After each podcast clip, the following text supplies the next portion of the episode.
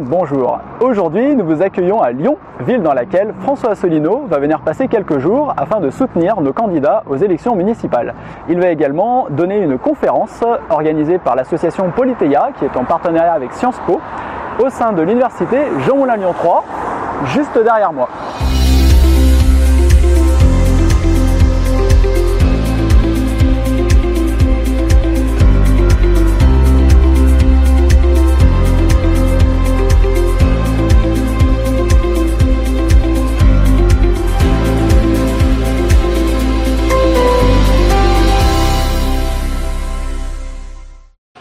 Eh bien, bonsoir à toutes et à tous. Nous sommes le 22 janvier 2020 et je viens de réaliser une conférence euh, de l'association Polyteia à l'Université de Lyon 3. Cette conférence, je crois, a intéressé le public avec des questions-réponses et elle a été enregistrée par l'équipe de UPR TV Rhône. J'en profite pour les remercier, remercier toute l'équipe et remercier plus généralement euh, nos équipes de l'UPR Rhône avec Gaylord Desangles qui est à leur tête et l'ensemble des militants et des adhérents et des sympathisants de l'UPR du Rhône. J'invite toutes celles et tous ceux qui me regardent à aller cliquer j'aime et à s'abonner sur la chaîne de l'UPR TV Rhône, en même temps UPR TV national bien entendu.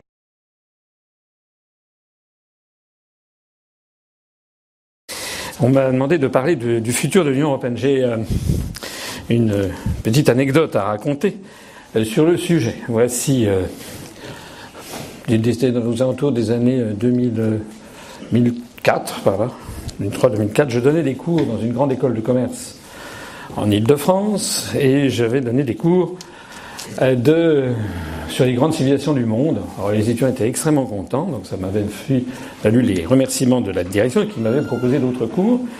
Et donc j'avais proposé un cours de futurologie. Et dans ce cours de futurologie, j'examinais différents, en sept grands cours de magistraux, j'examinais des, la futurologie, c'est avec ce que l'on appelle, vous savez que c'est une science qui n'en est pas une, parce que faire de la futurologie, ça n'est pas évident. Ça n'est pas uniquement le bar de café, il y, a il y a une science dure qui permet de prévoir un peu le futur, qui est la démographie. Et puis il y a des sciences euh, plus molles euh, qui portent sur la futurologie, notamment essayer de repérer ce qu'on appelle les faits porteurs d'avenir. Essayer de voir dans le flot continuel d'événements qui arrivent ceux qui sont signifiants, significatifs peut-être pour la suite des événements. Et j'avais consacré un cours à l'Union européenne. Et j'avais, euh, j'avais déjà mes idées, euh, mais j'avais fait un cours pour ne pas heurter de front la doxa dominante. On était en 2004, c'est-à-dire euh, il y a 16 ans. j'avais fait un cours où je présentais des scénarios différents d'évolution de l'Union européenne. Et pour euh, être en phase avec euh, la doxa dominante, j'avais présenté un code couleur en disant que le scénario rose vif, c'était une Union européenne devenue les États-Unis d'Europe où tout allait bien. Puis il y avait un scénario rose pâle, et puis il y avait un scénario gris clair, et puis il y avait un scénario noir. Le scénario noir étant l'explosion et la fin de l'Union européenne. J'avais donc fait quelque chose que je croyais euh, honnête, d'évoquer tous les possibles. Eh bien, figurez-vous que ceci n'avait pas plu. Le simple fait d'évoquer parmi des possibilités, hein, je n'avais pas dit que ça serait comme ça que ça se passerait, mais le fait d'évoquer en 2004 parmi les possibilités que l'Union européenne pourrait finir par une explosion générale était considéré comme impie, hein, comme une espèce de sacrilège, puisque c'est de ça qu'il s'agit en fait. Hein. Nous avons affaire à une religion qui ne dit pas son nom, on aura l'occasion d'y revenir, et donc m'avait valu une convocation s'il vous plaît, on m'avait dit que le cours ne serait pas renouvelé l'année suivante. Ça s'appelle la liberté d'expression dans un établissement public d'enseignement supérieur. Vous avez noté que j'ai eu la courtoisie de ne pas nommer lequel. Alors maintenant, le temps a passé, 16 ans, 16 ans après, et nous sommes à 9 jours d'un événement historique d'une ampleur considérable qui est le Brexit qui va avoir lieu, même si on pourrait toujours chinoiser sur les conditions exactes du euh, contrat qui a été du, traité de, retrait qui a été négocié et signé entre le Royaume-Uni et euh, la Commission européenne, même s'il va y avoir pendant un an des négociations qui devraient se terminer d'après la demande de Boris Johnson euh, avant le 31 décembre 2020 par un accord de libre-échange, enfin un accord de commerce plus exactement, avec l'Union européenne ou pas d'accord du tout. Et à ce moment-là, le Royaume-Uni tomberait dans l'escarcelle du droit commun de l'Organisation mondiale du commerce avec l'Union européenne.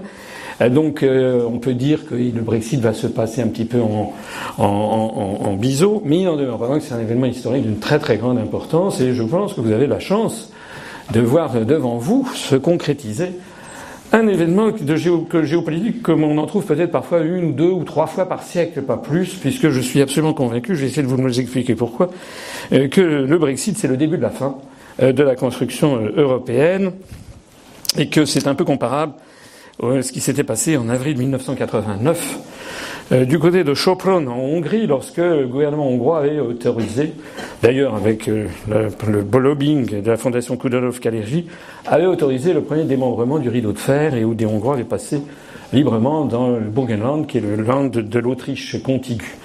De ce petit phénomène avait découlé en fait l'effondrement euh, du camp socialiste en l'espace de deux ans. Et donc je pense qu'avec cette affaire de Brexit, on est à confronté à quelque chose qui est euh, d'une signification historique à peu près comparable. Je vais essayer de vous brosser rapidement ce que c'est que la construction européenne. Elle est partie d'abord d'un fantasme hein, qui remonte à loin. On pourrait faire remonter ça presque, presque à Octave, qui en moins 27 avant Jésus-Christ prend le titre d'Augustus, hein, qui a été fils adoptif de Jules César, euh, qui prend le titre d'impérator, c'est-à-dire général en chef des armées romaines, et qui prétend finalement créer un empire universel qui sera l'empire euh, romain. Euh, cet empire romain, notez bien, va conquérir une très grande partie de l'Europe et une grande partie du Moyen-Orient et quasiment tout le Moyen-Orient et tout toute l'Afrique du Nord, mais c'est un empire qui est centré sur la Méditerranée. Ce n'est pas un empire européen. Vous connaissez, vous savez que l'Irlande, vous savez que l'Écosse, il y a le mur d'Adrien, hein, vous connaissez peut-être, qui séparait l'Empire romain de l'Écosse. Vous savez que tout ce qui est aujourd'hui la Scandinavie, tout ce qui est aujourd'hui euh, la Pologne, la Prusse, euh, voilà, n'était pas romain, n'était pas euh, la Hongrie non plus. Donc l'Europe, elle est partagée entre une Europe qui a été romanisée, et la frontière passe à travers l'Allemagne, hein, la Bavière par exemple, ou euh, le Rhénanie-Palatinat ont été colonisés par Rome. En revanche, la Prusse n'a pas été colonisée par Rome. Hein. L'extension maximale vers l'est, c'est la Roumanie, sous Trajan, comme vous le savez, qui a d'ailleurs donné son nom à la Roumanie.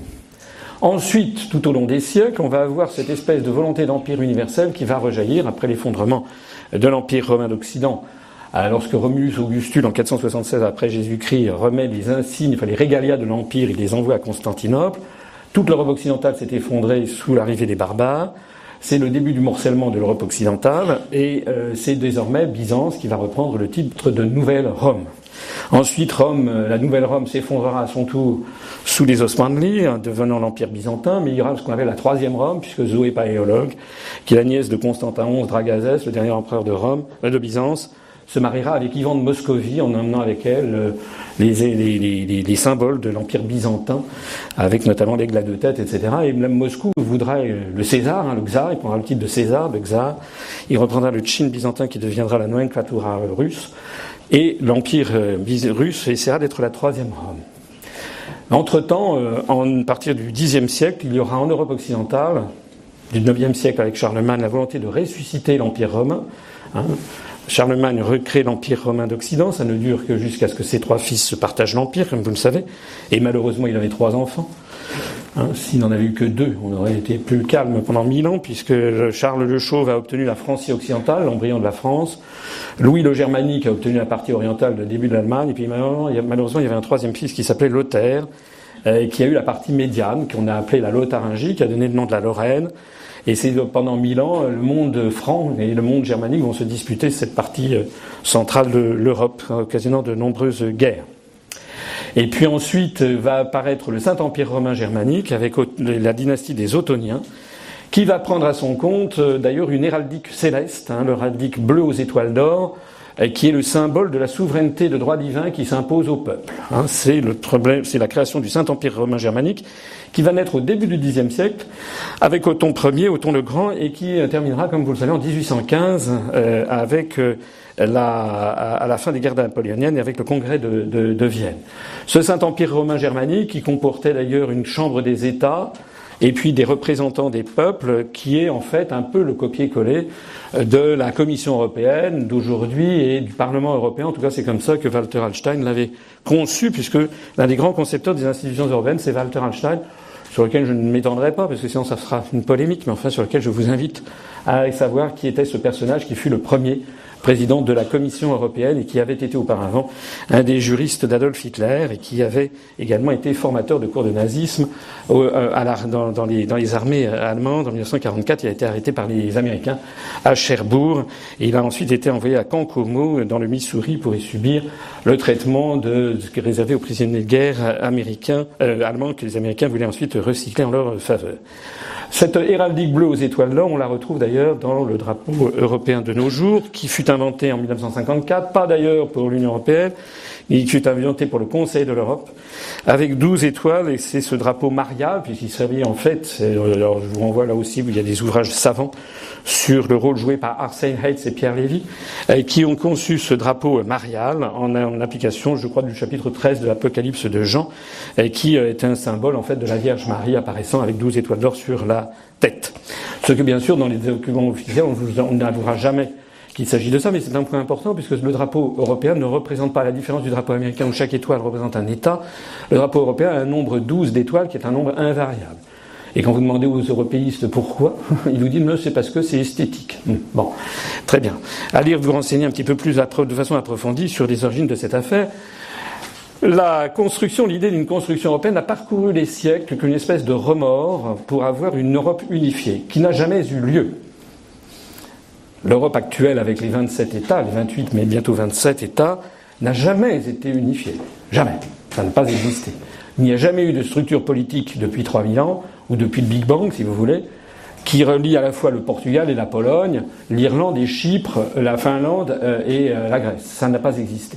En revanche, il y a eu des césures, des fractures entre ce qui a été romanisé et ce qui n'a pas été, je l'ai dit tout à l'heure, mais aussi entre l'Empire byzantin et le non-empire byzantin, entre l'Empire ottoman et le non-empire ottoman. Hein, on ne peut pas comprendre euh, les Balkans, on ne peut pas comprendre euh, la mentalité de la Grèce, de la Bulgarie, euh, de la Roumanie, d'une partie de la Hongrie, si on oublie que ces pays ont été colonisés pendant plusieurs centaines d'années, hein, à partir de, de, Soliman le Magnifique notamment, disons à partir de 1520-1550, jusqu'à la fin du XIXe siècle. Hein, on ne peut pas comprendre ça. Ce sont des pays qui ont subi le joug ottoman.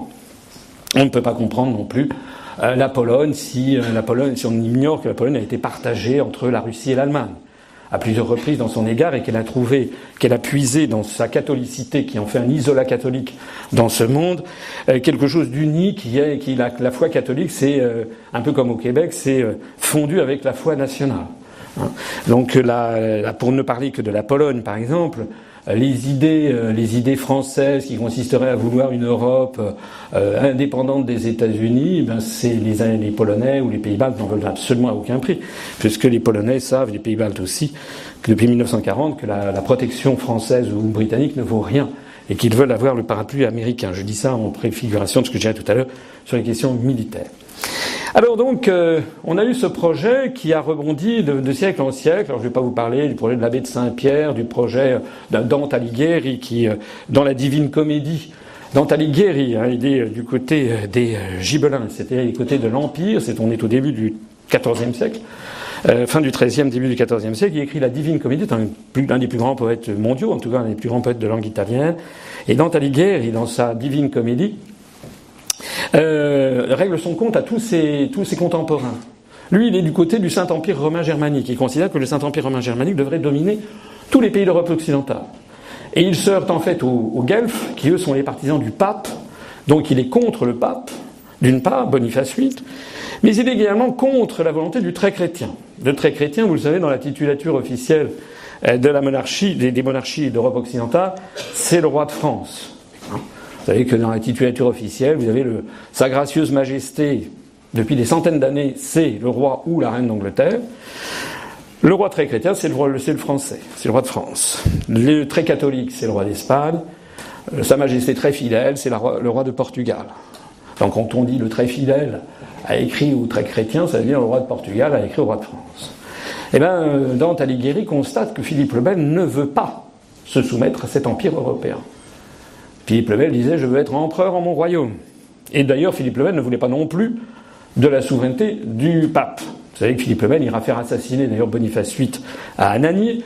Quelques années après, la France mettra sous sa coupe à Avignon, en Avignon, les papes d'Avignon, ça durera environ 70 ans. Mais Dante Alighieri, il règle son compte dans la Divine Comédie et décrit le roi de France comme étant un roi faux monnayeur. Et pourquoi faux monnayeur Parce qu'il rogne la monnaie pour précisément payer des mercenaires pour avoir une armée pour pouvoir résister euh, à la mainmise du Saint-Empire romain germanique. Toujours bleu aux étoiles d'or. Hein. Ça fait, hein, comme disait De Gaulle, on en a vu d'autres. Alors d'année en année, de siècle en siècle, on a eu ces rebondissements qui sont arrivés jusqu'en 1849, où Victor Hugo, au Grand Congrès de la paix, c'est le grand réveil des nationalités, auquel je pense qu'on va assister d'ailleurs dans les décennies qui viennent, dans les années qui viennent. En 1849, De Gaulle fait ce fameux discours où il prophétise les États-Unis d'Europe.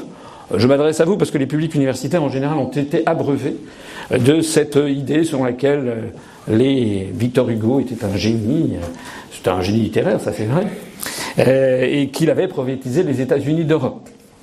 Je n'ai pas le temps ici d'aller dans le détail, je vous renvoie à toutes les conférences qui sont en ligne sur notre site, euh, notamment euh, sur, je pense, sur l'histoire de France, ou d'autres sur, sur l'Europe, je me rappelle dans lequel j'ai pesté ça, mais et ça vaut, ça vaut le coup d'aller relire le discours de Victor Hugo. Parce que le discours de Victor Hugo de 1849, il dit viendra un jour où vous, France, vous, Angleterre, vous, Espagne, vous, Russie, vous fondrez en une seule entité comme l'ont été la Normandie, la Bretagne, etc. Vous connaissez ça aussi, c'est un discours récurrent. Bah oui, la France a été constituée petit à petit, donc ça va se passer pareil. Euh, et euh, où euh, vous créerez les États-Unis d'Europe.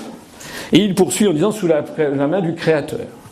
L'idée, c'est que vous tendrez la main aux États-Unis d'Amérique ça préfigure quasiment le TAFTA, et vous coloniserez la planète. Parce que l'idée, c'est de coloniser la planète pour étendre la vraie religion à l'ensemble de la planète, et aussi pour, comme il le dit, rendre l'Afrique à l'homme et l'Asie à la civilisation. C'est-à-dire comme s'il n'y avait pas d'hommes en Afrique, comme si c'était que des sauvages, et l'Asie à la civilisation comme s'il n'y avait pas de civilisation en Asie. En fait, il dit plutôt que de faire des révolutions, vous ferez des colonies. Donc, dans la pensée hugolienne de 1849, la création des États-Unis d'Europe est une création de domination mondiale pour imposer les valeurs de l'Occident à l'ensemble de la planète. Euh, et c'est le grand lancement de la politique de colonisation qui trouvera son triomphe, vous savez, notamment au congrès de Berlin dans les années 1878, je crois, ou 80, euh, où les, puissances européennes finiront de se partager l'Afrique. Après la Première Guerre mondiale, on aura effectivement le pacte Kellogg brillant. Vous savez qu'il va y avoir ces idées, ces premières tentatives de créer une, Union européenne. Il faut bien comprendre quelque chose, c'est que après la Première Guerre mondiale, comme juste après la, Seconde Guerre mondiale, comme après 1945, créer l'Europe, c'est quasiment unifier le monde. Puisqu'à la seule exception de l'hémisphère occidental, comme on dit, c'est-à-dire l'Amérique latine qui est placée sous l'autorité des États-Unis d'Amérique, les puissances, les grandes puissances d'Europe occidentale dominent la planète. Toute l'Afrique est colonisée, à une ou deux exceptions près, le Libéria, des choses comme ça, mais toute l'Afrique est, sous domination française, ou anglaise, ou portugaise, ou espagnole, et même un petit peu italien. Euh, l'ensemble du Moyen-Orient est sous domination française ou anglaise. L'ensemble du sous-continent indien est sous domination anglaise. Euh, ce qui est aujourd'hui l'Indonésie est une possession néerlandaise. Euh, quant à l'extrême-orient, alors c'est vrai que le Japon est resté un des rares pays au monde avec la Thaïlande à ne jamais être colonisé, mais la Chine a été dépecée euh, entre les puissances occidentales. Rappelez-vous, si vous lisez le Lotus bleu, hein, vous verrez les concessions françaises à Shanghai, concessions internationales. et c'est en 1949 que tout ceci s'effondrera avec l'arrivée au pouvoir des communistes de Mao Tse-tung. Donc d'une certaine façon, vouloir créer, construire l'Union européenne construire une Europe unie.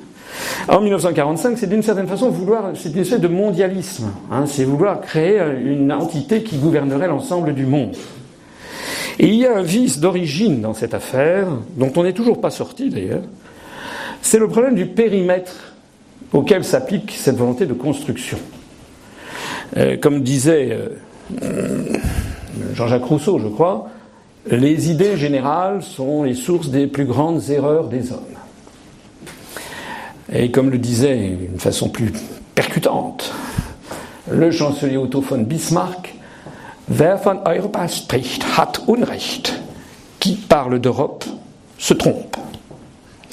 C'est un fantasme, l'Europe. D'ailleurs, vous savez que Europe, c'est un mot qui vient, paraît-il, de l'acadien, pas de l'acadien de, chez nos amis québécois, mais de l'acadien de l'Acadia avec deux cas. C'était une langue du Moyen-Orient, euh, du temps de Nabucodonosor, qui viendrait de deux verbes, Erebu et Assou. Assou, c'est veut dire le lever du soleil, et Erebu, le coucher du soleil. Erebu serait donc le lieu du coucher du soleil, et Assou, qui a donné l'Asie, serait le lieu du lever du soleil. C'est assez crédible quand on pense que le pays, le Japon, c'est le pays du soleil levant, étymologiquement, Nihongo, et quand on pense aussi que sous l'Égypte pharaonique, le monde des morts, c'était justement la partie euh, occidentale de la rive du Nil. Euh, vous savez que pour euh, un certain nombre de peuples, notamment en Afrique, les, les Africains pensent que les Européens, les Blancs, sentent le cadavre. L'idée que le monde du mort se trouve à l'ouest et puis qu'ensuite il y a le soleil se couche et puis dans le de façon souterraine vous avez Képer qui pousse le petit scarabée Képer, ça c'est dans la mythologie pharaonique pour, faire remonter le soleil de l'autre côté euh, accrédite cette idée que l'Europe est quelque chose qui n'est pas défini et qui est un peu euh, mystérieux, c'est à la fois le futur et la, la, mort. Vous savez que dans la mythologie euh, grecque, c'est euh, Zeus qui enlève la nymphe Europe sur les rives, à Tyr, sur les rives du Liban actuel, et qui l'emmène justement vers l'ouest, on ne sait pas où. Donc de cette imprécision de départ, il y a cette imprécision fondamentale sur ce que c'est que la construction européenne et notamment son périmètre. Or, c'est gênant. C'est gênant parce qu'on postule qu'on va avoir une union sans cesse plus étroite, c'est, ce qui est écrit au début du, euh, euh, du, traité de Rome, qui a été repris ensuite pour une union sans cesse plus étroite des peuples d'Europe, mais une union sans cesse plus étroite avec un nombre sans cesse croissant de gens et de peuples. Et on ne se pose pas la question sur l'affectio societatis, comme on dirait, c'est-à-dire quelle est la réelle attirance des gens les uns avec les autres.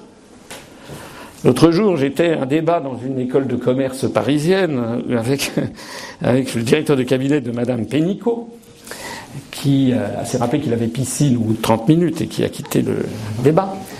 Euh, et puis une dame qui était là, qui était une, une spécialiste de l'euro. Et alors à un moment, elle m'a dit, parce qu'elle était, une européiste grand teint, elle m'a dit, enfin Monsieur Assino, quand même, euh, il doit y avoir une solidarité euh, entre les membres de l'Union européenne. et il doit y avoir ci, il doit y avoir ça. Il doit, il faut qu'on, il y a qu'un. il doit y avoir. Et elle me dit, est-ce que vous avez, est-ce que vous avez un conjoint Est-ce que vous êtes marié Est-ce que vous avez une femme? Il y a bien une solidarité avec votre femme. Je lui ai répondu oui, mais je ne suis pas marié avec 27 femmes. Euh, j'avoue que la salle a ri comme vous riez. Mais oui, mais ça, ça paraît tout con, mais c'est la base. Imaginez qu'on ait voulu fusionner la France et la seule France et la seule Italie. Il y a peut-être des Italiens dans la salle. C'est un pays, je, je parle de l'Italie parce que je pense que de tous les pays d'Europe, à part peut-être la Belgique wallonne, certainement la Belgique wallonne et la Suisse romande, mais la Suisse est restée à l'écart, c'est avec l'Italie, c'est vraiment les deux sœurs latines. C'est sans doute le peuple dont est né à tout prendre le plus proche, dont les langues sont quand même assez voisines qui ont un petit peu la même façon de voir la vie, un petit peu. Hein. Eh ben je pense qu'au bout de 60 ans, je ne suis pas sûr du tout qu'on aurait réussi à fusionner la France et l'Italie. Mais là, c'est pas la France et l'Italie. C'est la France et la Slovénie. C'est le Portugal et la Lituanie.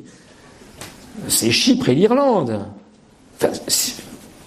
un jour, quand tout s'effondrera, tout le monde dira bah, c'était tellement évident. Seul le dogme, seule l'idéologie met des écailles sur les yeux, comme on dit dans les évangiles. C'est-à-dire frappe les gens d'aveuglement par rapport à quelque chose qui ne peut pas marcher. Alors, les pères fondateurs ont eu une idée qui, apparaît-il, était une idée géniale. C'était l'idée de faire un marché commun, c'est-à-dire d'agir sur une pensée marxienne, hein, à défaut d'être marxiste, c'est-à-dire de penser qu'en agissant sur des substructures économiques, on va faire apparaître un sentiment d'appartenance nationale. Alors tout le monde s'est ébaubi devant le discours de Jean Monnet et de Romer Schumann, la méthode Monnet-Schumann. Alors je ne veux pas être polémique, mais enfin on sait très bien que le discours de Robert Schuman en créant la CK n'a pas été écrit par Robert Schuman, il a été écrit dans les bureaux de Dean Acheson, le secrétaire d'État américain de l'époque. Et puis surtout, cette méthode Monet-Schumann, elle n'était pas très, très nouvelle, puisque c'était déjà la méthode du Zollverein, celle que Bismarck avait utilisée pour unifier l'Allemagne après la bataille euh, du, la, comment dirais-je, la bataille de Sadova et puis la, guerre du Schleswig-Holstein, c'est-à-dire lorsque, à partir de 1866, cette date absolument centrale de l'histoire de l'Europe au XIXe siècle, la bataille de Sadova, lorsque Bismarck a commencé à unifier l'Allemagne autour du royaume de Prusse. Et pour unifier l'Allemagne autour du royaume de Prusse, Bismarck avait lancé l'idée d'une union douanière hein, Zollverein, pour unifier à la fois, avoir une monnaie, une même union douanière. Mais il s'agissait de peuples germaniques. Il s'agissait d'un même peuple qui avait la même langue. Il ne s'agissait pas d'unifier des peuples qui, n'avaient rien de, commun. Cette idée d'ailleurs de créer une monnaie qui fédérerait les peuples était une idée bien plus ancienne, puisque tous les empires ont toujours créé des monnaies supranationales. Je vous renvoie à ma conférence sur la tragédie de l'euro où vous découvrirez que depuis euh, l'Empire romain, quand l'Empire romain s'est désintégré, le Cester s'est désintégré, et vous parcourrez avec moi dans cette conférence tous ces empires qui se sont tous désintégrés, y compris à la, le XXe siècle et la grande période des désintégrations de monnaies plurinationales. Lorsque l'Union soviétique s'est désintégrée avec 15, et, le rouble s'est désintégré en 15 monnaies. Lorsque la Tchécoslovaquie s'est désintégrée, c'est deux monnaies. Euh, pareil pour la Yougoslavie. La dernière monnaie née de, de ces démembrements, c'est la monnaie du Sud-Soudan, lorsque le Sud-Soudan est devenu indépendant. Voilà. Donc euh, là, nous avons affaire à une monnaie européenne. Je ne parle même pas des questions techniques, je parle d'un point de vue de l'histoire monétaire, et qui est un, classique, un classique d'une opération de colonisation, un classique d'une opération visant à faire naître un peuple de façon artificielle à partir d'outils comme l'union douanière ou comme la monnaie. Alors le problème, c'est que euh, est-ce que ça marche? Ben, Toute l'histoire du monde a montré que ça marchait pas. Parce que c'est une règle absolument fondamentale que l'on trouve mentionnée pour la première fois dans, la Bible, dans le premier livre des Maccabées. Un peuple et une monnaie, c'est un peuple et une nation. Ce que de façon moins mystique et plus, euh, comment dirais-je, d'un point de vue économique plus empirique, euh, les, euh, gens comme Robert Mundell, qui a été prix Nobel d'économie, avaient récemment mis à, jour sous le nom de zone monétaire optimale. Hein, une monnaie ne peut fonctionner que s'il y a une euh, solidarité naturelle éprouvée entre les peuples qui utilisent cette même monnaie. On pourrait répondre à tout ça si vous le voulez tout à l'heure, mais je vois le temps passer, j'ai beaucoup d'autres choses à vous dire dans, ce, dans, ce, dans cette petite présentation. Euh, entre autres termes, ne croyez surtout pas le discours ambiant qui vous explique que l'euro c'est une création, on n'a jamais vu un truc pareil. Si, il y a un truc qu'on a, c'est vrai que ce qu'on n'a jamais vraiment vu, c'est une monnaie qui repose finalement sur une absence d'État réel derrière.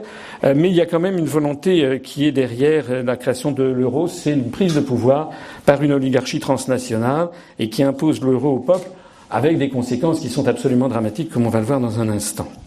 Alors, au point où nous en sommes arrivés, même, même, je crois, les, pro-européens les plus, les plus viscéraux ne peuvent pas quand même reconnaître qu'il y a un problème.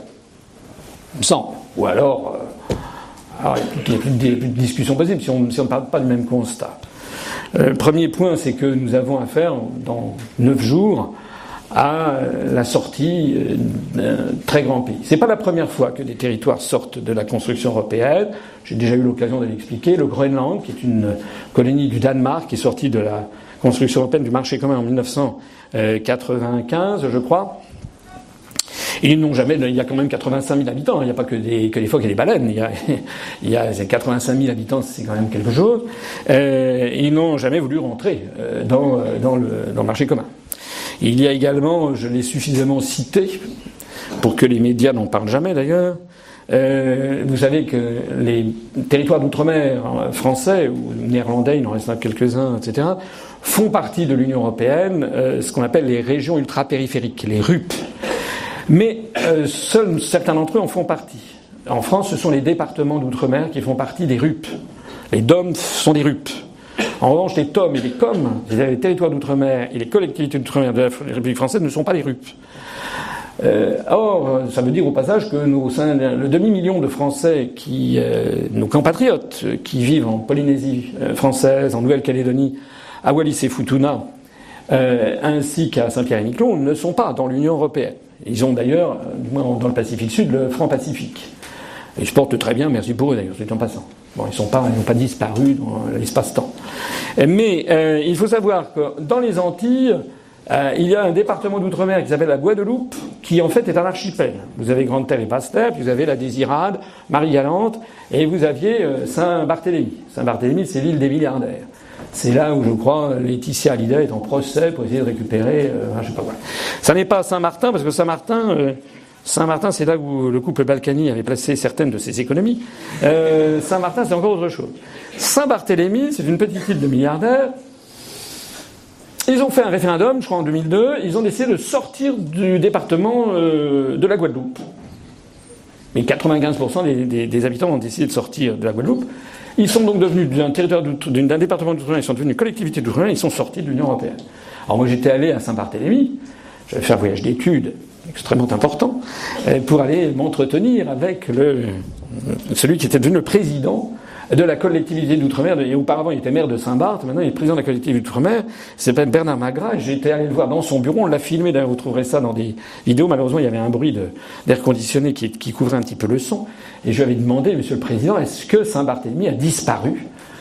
En sortant de l'Union européenne. Elle est partie d'un rire euh, en disant que de toute façon, maintenant, c'est eux qui décidaient de fixer leurs taxes, tout se passait très bien, merci. Alors évidemment, certains vont dire oui, mais il se moque de nous, il prend des têtes d'épingle. C'est vrai. C'est la raison pour laquelle la sortie du Royaume-Uni est un événement historique. Parce que le Royaume-Uni, c'est le Royaume-Uni. C'est quand même la 5, 6e, 7e puissance économique mondiale. C'est un pays qui a colonisé, c'est le pays qui a colonisé le plus de pays au monde. C'est un pays qui se reconnaît dans toute une série d'États. Je rappelle que Sa Majesté Elisabeth II, en dépit de ses soucis familiaux, reste le chef d'État du Canada.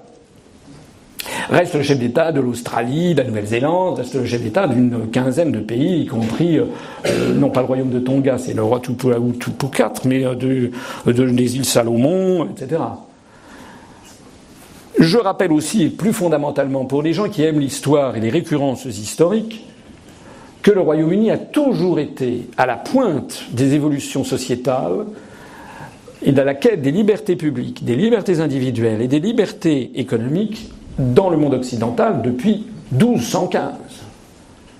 C'est quand même quelque chose qu'il faut méditer.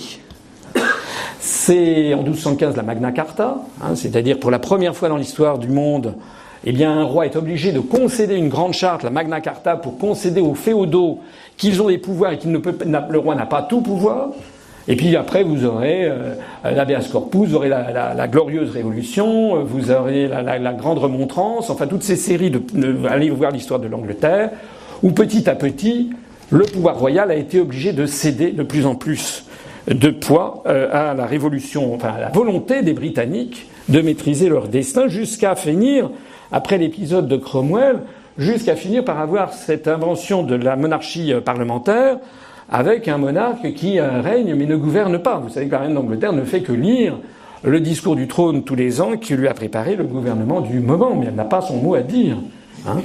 Euh, c'est ce pays qui a inventé également le capitalisme, c'est ce pays qui a inventé également les trade unions, les syndicats, c'est ce pays qui a également euh, été, euh, en 1940, après la débâcle française, et alors que les États-Unis étaient prudemment restés, comment dirais-je, neutres dans le conflit qui embrasait l'Europe occidentale avec Adolf Hitler, puisque en fait il y avait un très fort courant aux États-Unis pro-nazi, hein, dont Charles Lindbergh était, euh, d'ailleurs l'un des, fers de lance. Hein.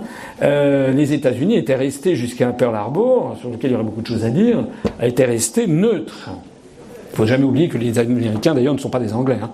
On parle des anglo-saxons, comme vous le savez, les anglo-saxons, ce sont des anglo-saxons. Voilà. Donc n'oubliez jamais que les Américains ne sont pas des Anglais. C'est un mélange. Hein, il y a énormément il y a eu des flux migratoires très importants d'Allemands, notamment tout au long du XIXe siècle euh, euh, aux États-Unis. Marlène Dietrich, Boeing, Donald Rumsfeld, Ingrid Kissinger, tout ça c'est des Allemands d'origine. Si vous allez, si vous allez dans le Dakota du Nord, vous trouverez que la capitale du Dakota du Nord s'appelle Bismarck. Donc vous avez énormément, il y a des États, le Dakota du Nord, le Dakota du Sud, le Wisconsin, le Minnesota, etc. Ce, sont le Montana, ce sont des États où vous avez euh, parfois 40, 50, 60% d'Américains sont d'origine allemande. Bien je reviens à l'Angleterre. L'Angleterre est quand même le seul pays à avoir tenu tête à Adolf Hitler en 1940, après la débâcle française. Puisque je rappelle quand même qu'après la débâcle française, le monde entier reconnaissait Adolf Hitler. Il était reconnu, euh, et, le monde entier reconnaissait le régime de Pétain, à l'exception de l'Angleterre. Hein, c'est quelque chose sur lequel on jette souvent un voile pudique, de même qu'on jette un voile pudique sur le fait que les pleins pouvoirs donnés à Pétain l'ont été par la Chambre du Front populaire, c'est-à-dire par une majorité de gauche. Mais il faut quand même se rappeler que Adolf Hitler, le régime de Pétain était reconnu par le monde entier, par euh, euh, l'Allemagne hitlérienne, bien entendu, mais aussi par l'Espagne de Franco, le Portugal de Salazar, la Hongrie du régent Horthy, le Japon militariste, les États-Unis d'Amérique, qui avaient une ambassade avec l'amiral Lee, qui était un proche de Roosevelt et qui était l'ambassadeur des États-Unis. Si vous allez à Vichy, vous faites-vous montrer l'immeuble haussmanien dans lequel il y avait l'ambassade des États-Unis auprès du gouvernement de Pétain. Hein. on a un petit peu oublié ceci. Les Américains reconnaissaient Pétain, refusaient de reconnaître De Gaulle. Hein, ne l'oublions jamais. L'Australie, la Nouvelle-Zélande, tout le monde reconnaissait Pétain. Il n'y a que l'Angleterre qui a reconnu De Gaulle et qui a ouvert à De Gaulle la BBC, qui était un peu l'équivalent de Internet de nos jours, c'est-à-dire un moyen de toucher la planète entière. Eh bien, c'est donc ce pays qui a décidé de sortir de l'Union européenne. Et ce pays a décidé de sortir à l'issue d'un débat très approfondi avec une presse qui est quand même beaucoup moins verrouillée que la presse française, puisque des très grands titres de la presse britannique ont appelé à voter pour le Brexit. À commencer par le Daily Telegraph, à continuer par plusieurs tabloïds. Euh, il y a eu une tribune qui avait été publiée avec 343 grands chefs d'entreprise britanniques qui avaient appelé à voter pour le Brexit, la sortie de l'Union européenne. Toutes choses qui sont inconcevables en France, puisqu'en France, il est considéré comme normal que toutes les radios, toutes les télés, tous les journaux, tous les magazines, tous les journalistes, tous les commentateurs soient tous pour la construction européenne. Les seuls qui dérogent légèrement, sont des fois un petit peu critiques, comme par exemple Natacha Polony, mais qui euh, ne va pas jusqu'à recommander le Frexit jamais. Hein. On est en France dans un univers assez incroyable si vous y réfléchissez quand vous comparez à ce qui se passe au Royaume-Uni. Alors le futur de la construction européenne, on va balayer quelques secteurs pour voir qu'il n'est quand même pas, pas, pas, pas rose. En matière euh, économique. En matière économique, vous savez que la zone euro, alors il faut distinguer à l'intérieur de l'Union européenne les pays de la zone euro et des autres. Et il faudrait aussi distinguer à l'intérieur de ces pays ceux qui sont des contributeurs nets à l'Union européenne et ceux qui sont des bénéficiaires nets. Puisque, je le rappelle, même si euh, paraît-il que tout le monde est au courant, en fait personne n'est au courant, en fait, euh, la construction, comme disait De Gaulle, l'Europe, l'Union européenne, ça n'est jamais que ce que les États ont mis dedans comme argent et comme fonctionnaires. Si vous allez vous balader à Bruxelles, ce que je vous conseille de faire, allez au quartier du Berlaymont, là où il y a la Commission européenne, vous verrez des espèces d'immeubles euh, incroyables, euh, on dirait sortis des années 30, ils viennent sortir de terre. On a appris d'ailleurs récemment que le, nouvel immeuble qui abrite le Conseil européen, c'est-à-dire le pouvoir suprême, qui est une forme de, sphère à l'intérieur d'un cube, euh, on a appris récemment que ce truc avait été fait par des clandestins et sans-papiers. Grand Jean, Grand c'est sorti, le scandale est sorti dans toute la presse belge. Ce qui montre quand même un petit problème. Bref, euh, si vous allez, euh, si, vous allez, euh, euh si vous connaissez, comprenez la, mécanique européenne, vous avez donc des États qui donnent de l'argent, tous les États donnent de l'argent à, à la Commission, et la Commission reverse de l'argent à tous les États. C'est une espèce de queue, une pompe aspirante et refoulante. Sauf que la Commission ne redonne pas le même argent que ce qu'elle a reçu. Sinon, elle ne servira à rien. Si la France donnait 100 et qu'elle recevait 100, on pourrait dire que la Commission ne sert à rien. Alors, qu'est-ce qu'elle fait, la Commission? Ben, D'abord, elle, détourne de l'argent. Enfin, détourne. licitement. Ça n'est pas comme les dirigeants du MoDem, du Rassemblement national. Elle n'a pas encore fait l'objet d'une mise en examen. Non, je dis ça, enfin bon, faut pas que je fasse de politique. Je ne dis rien. Donc, il y a une partie de l'argent qui est détournée euh, licitement pour financer la commission, il y a quand même quelques 7000 ou 8000 fonctionnaires, des fonctionnaires d'ailleurs qui passent leur temps à aller imposer au peuple ce qu'ils refusent de s'imposer à eux-mêmes. Il faut augmenter les retraites, augmenter les cotisations, augmenter la durée de travail, augmenter la durée de la retraite, favoriser les, les comment dirais-je, la, la, la, la, concurrence, etc. Et donc ça à la bouche, sauf que les fonctionnaires de la Commission européenne n'ont aucune concurrence, qu'ils ne cotisent pas aux retraites, que c'est les, cochons de contribuables des pays d'Europe qui cotisent pour eux, et qu'au bout de 15 ans, 15 ans seulement de cotisation, ils peuvent liquider leur pension de retraite où ils touchent des sommes absolument phénoménales. le nombre de, fonctionnaires européens qui partent à bout de 15 ans avec des retraites de l'ordre de 5 000, 6 000 euros par mois, voire 8 000 euros par mois, eh, on comprenait qu'effectivement, ça, ça, ça, crée des vocations. Euh, c'est assez intéressant. Alors ça, c'est le premier truc. Et puis, il faut financer aussi les frais de structure, il faut financer les immeubles. Il y a quand même 75 immeubles géants. Il faut financer la Cour de justice de l'Union européenne qui se situe à Luxembourg. Il faut financer les deux parlements européens puisqu'il y a deux parlements européens, l'un à Strasbourg et l'autre à Bruxelles pour des chicayas. En fait, la France est arc-boutée sur la volonté de conserver son parlement à Strasbourg, symbole de la réconciliation franco-allemande. En réalité, personne, à part la France, plus personne ne veut de ce Parlement. On a dépensé des sommes pharaoniques et, veut être à, Bruxelles, puisqu'à Bruxelles se concentrent bah, les pouvoirs du nouveau pouvoir en cours, c'est-à-dire la Commission européenne, le Parlement européen et puis ne l'oublions pas, l'OTAN, le siège de l'OTAN qui est à Bruxelles. Hein. donc euh, c'est de ça qu'il s'agit. La Commission européenne doit donc financer tout ça. Et puis par ailleurs, elle finance aussi des fonds versés aux pays qui viennent d'entrer, qui sont des fonds de mise à niveau. Des fonds de mise à niveau qui peuvent être d'ailleurs versés à des pays avant même qu'ils n'entrent dans l'Union européenne. Depuis euh, une quinzaine d'années, la Turquie a dû recevoir quelques 8 à 10 milliards d'euros de fonds de mise à niveau, puisque la Turquie a vocation, on ne vous a pas demandé votre avis, tout le monde s'en fiche de votre avis, a vocation à entrer dans l'Union européenne. Parce que c'est celui qui a dit ça, c'est l'oncle Sam. Je rappelle que Bill Clinton avait dit encore une fois que la Turquie devait entrer dans l'Union européenne, puisque j'ai déjà eu l'occasion maintes fois de l'expliquer, il s'agit de faire correspondre le périmètre de l'OTAN, euh, qui est la face militaire, avec le périmètre civil qui est l'Union européenne, qui est la face civile de la même médaille. Donc ça, ces fonds-là servent à financer des pays qui ne sont pas encore dans l'Union européenne, ou alors la politique dite de voisinage. Il y a quelques, c'était il y a deux ans ou trois ans, d'un seul coup d'un seul, Jean-Claude Juncker s'était réveillé et euh, avait décidé de mettre, je crois que c'était un milliard 800 millions d'euros supplémentaires sur l'Ukraine, qui n'est pas membre de l'Union européenne, mais enfin il avait dû recevoir un coup de fil de Washington, donc il a dit voilà l'Union européenne hein, veut favoriser les, nouvelles, les nouvelles autorités en, Ukraine qui sont des gens extrêmement peu recommandables. Hein. Vous savez que c'est quand même soutenu par des néo-nazis, mais ça, on ne vous en parle pas, puisqu'il s'agit de haute géopolitique pour destinées à démembrer la Russie. Et donc 1,8 milliard millions, ben, divisé par un sixième, puis la France paye en gros un sixième, ça fait 300 millions d'euros qu'on a été taxés, sans qu'on vous demande votre avis, taxés pour donner à l'Ukraine, cette année-là.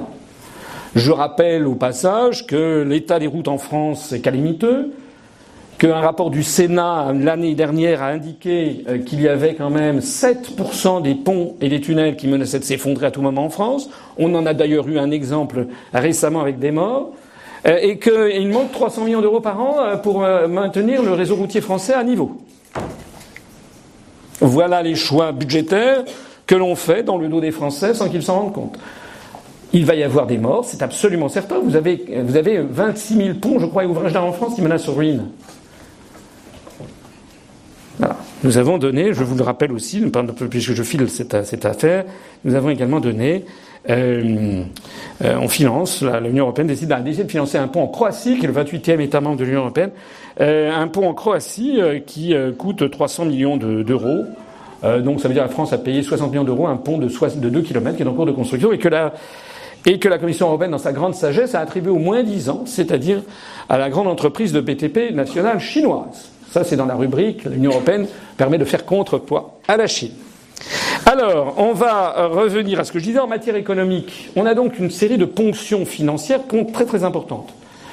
Mais essayez de comprendre un peu ce qui se passe. Si je vous prends dans votre, portefeuille, sans que vous vous en rendiez compte, si toutes les semaines je vous prends 50 ou 100 euros, ben à la fin des fins, vous allez quand même dépenser moins.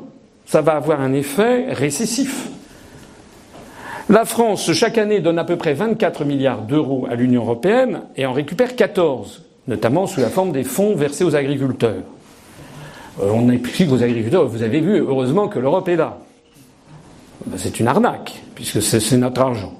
Hein, c'est comme si je piquais euh, dans le sac à main d'une dame ici, ou dans le sac le cartable d'un monsieur, je piquais 300 euros, et je revenais euh, deux semaines après en lui disant je vous donne 200 euros mais vous chantez mes louanges. Vous dites que François Asselineau est un type extraordinaire. C'est ça, parce qu'en plus, les subventions européennes doivent être accompagnées. C'est écrit hein, dans les contrats. Il faut qu'on mette des drapeaux européens partout ici. L'Européen construit votre avenir. Si vous arrivez en Guadeloupe, vous avez tout a été construit par l'Europe, paraît-il. Le drapeau français n'est plus que sur deux bâtiments, la préfecture et la prison. Ça s'appelle la politique du good guy et bad guy. Vous imaginez les populations. Les gens se disent, bah, la France nous laisse tomber, heureusement qu'il y a l'Europe. C'est incroyable comme histoire. Alors que cet argent, c'est une partie de celui qu'on verse. Ben, ça a un effet récessif. Et ça a un effet, en revanche, d'accélération de croissance dans les pays bénéficiaires. Donc il y a effectivement des fortes croissances dans les pays baltes. De la même façon que si quelqu'un, vous imaginez un étudiant d'un seul coup, on lui donne 1000 euros ou 1500 euros de plus par, par mois, ben, il va avoir une croissance de son économie personnelle, ça c'est sûr. Donc les pays comme les pays baltes, la Pologne, la Pologne engrange chaque année 14 milliards d'euros. Elle crée la Croatie dont je parlais, la Bulgarie, la Slovénie. Donc ce sont des pays qui ont une forte croissance. D'ailleurs, ils n'en sont pas très contents finalement, puisque, comme vous le savez, avec l'argent que nous versons, la France verse chaque année, bon an, mal an, quelque chose comme 2 à 2,5 milliards d'euros à la Pologne, sans que les Français ne le sachent. Mais avec cet argent, les Polonais achètent des avions américains F-16. Vous vous rappelez que Chirac avait quand même gueulé en disant quand même qu'il pourrait de temps en temps acheter français.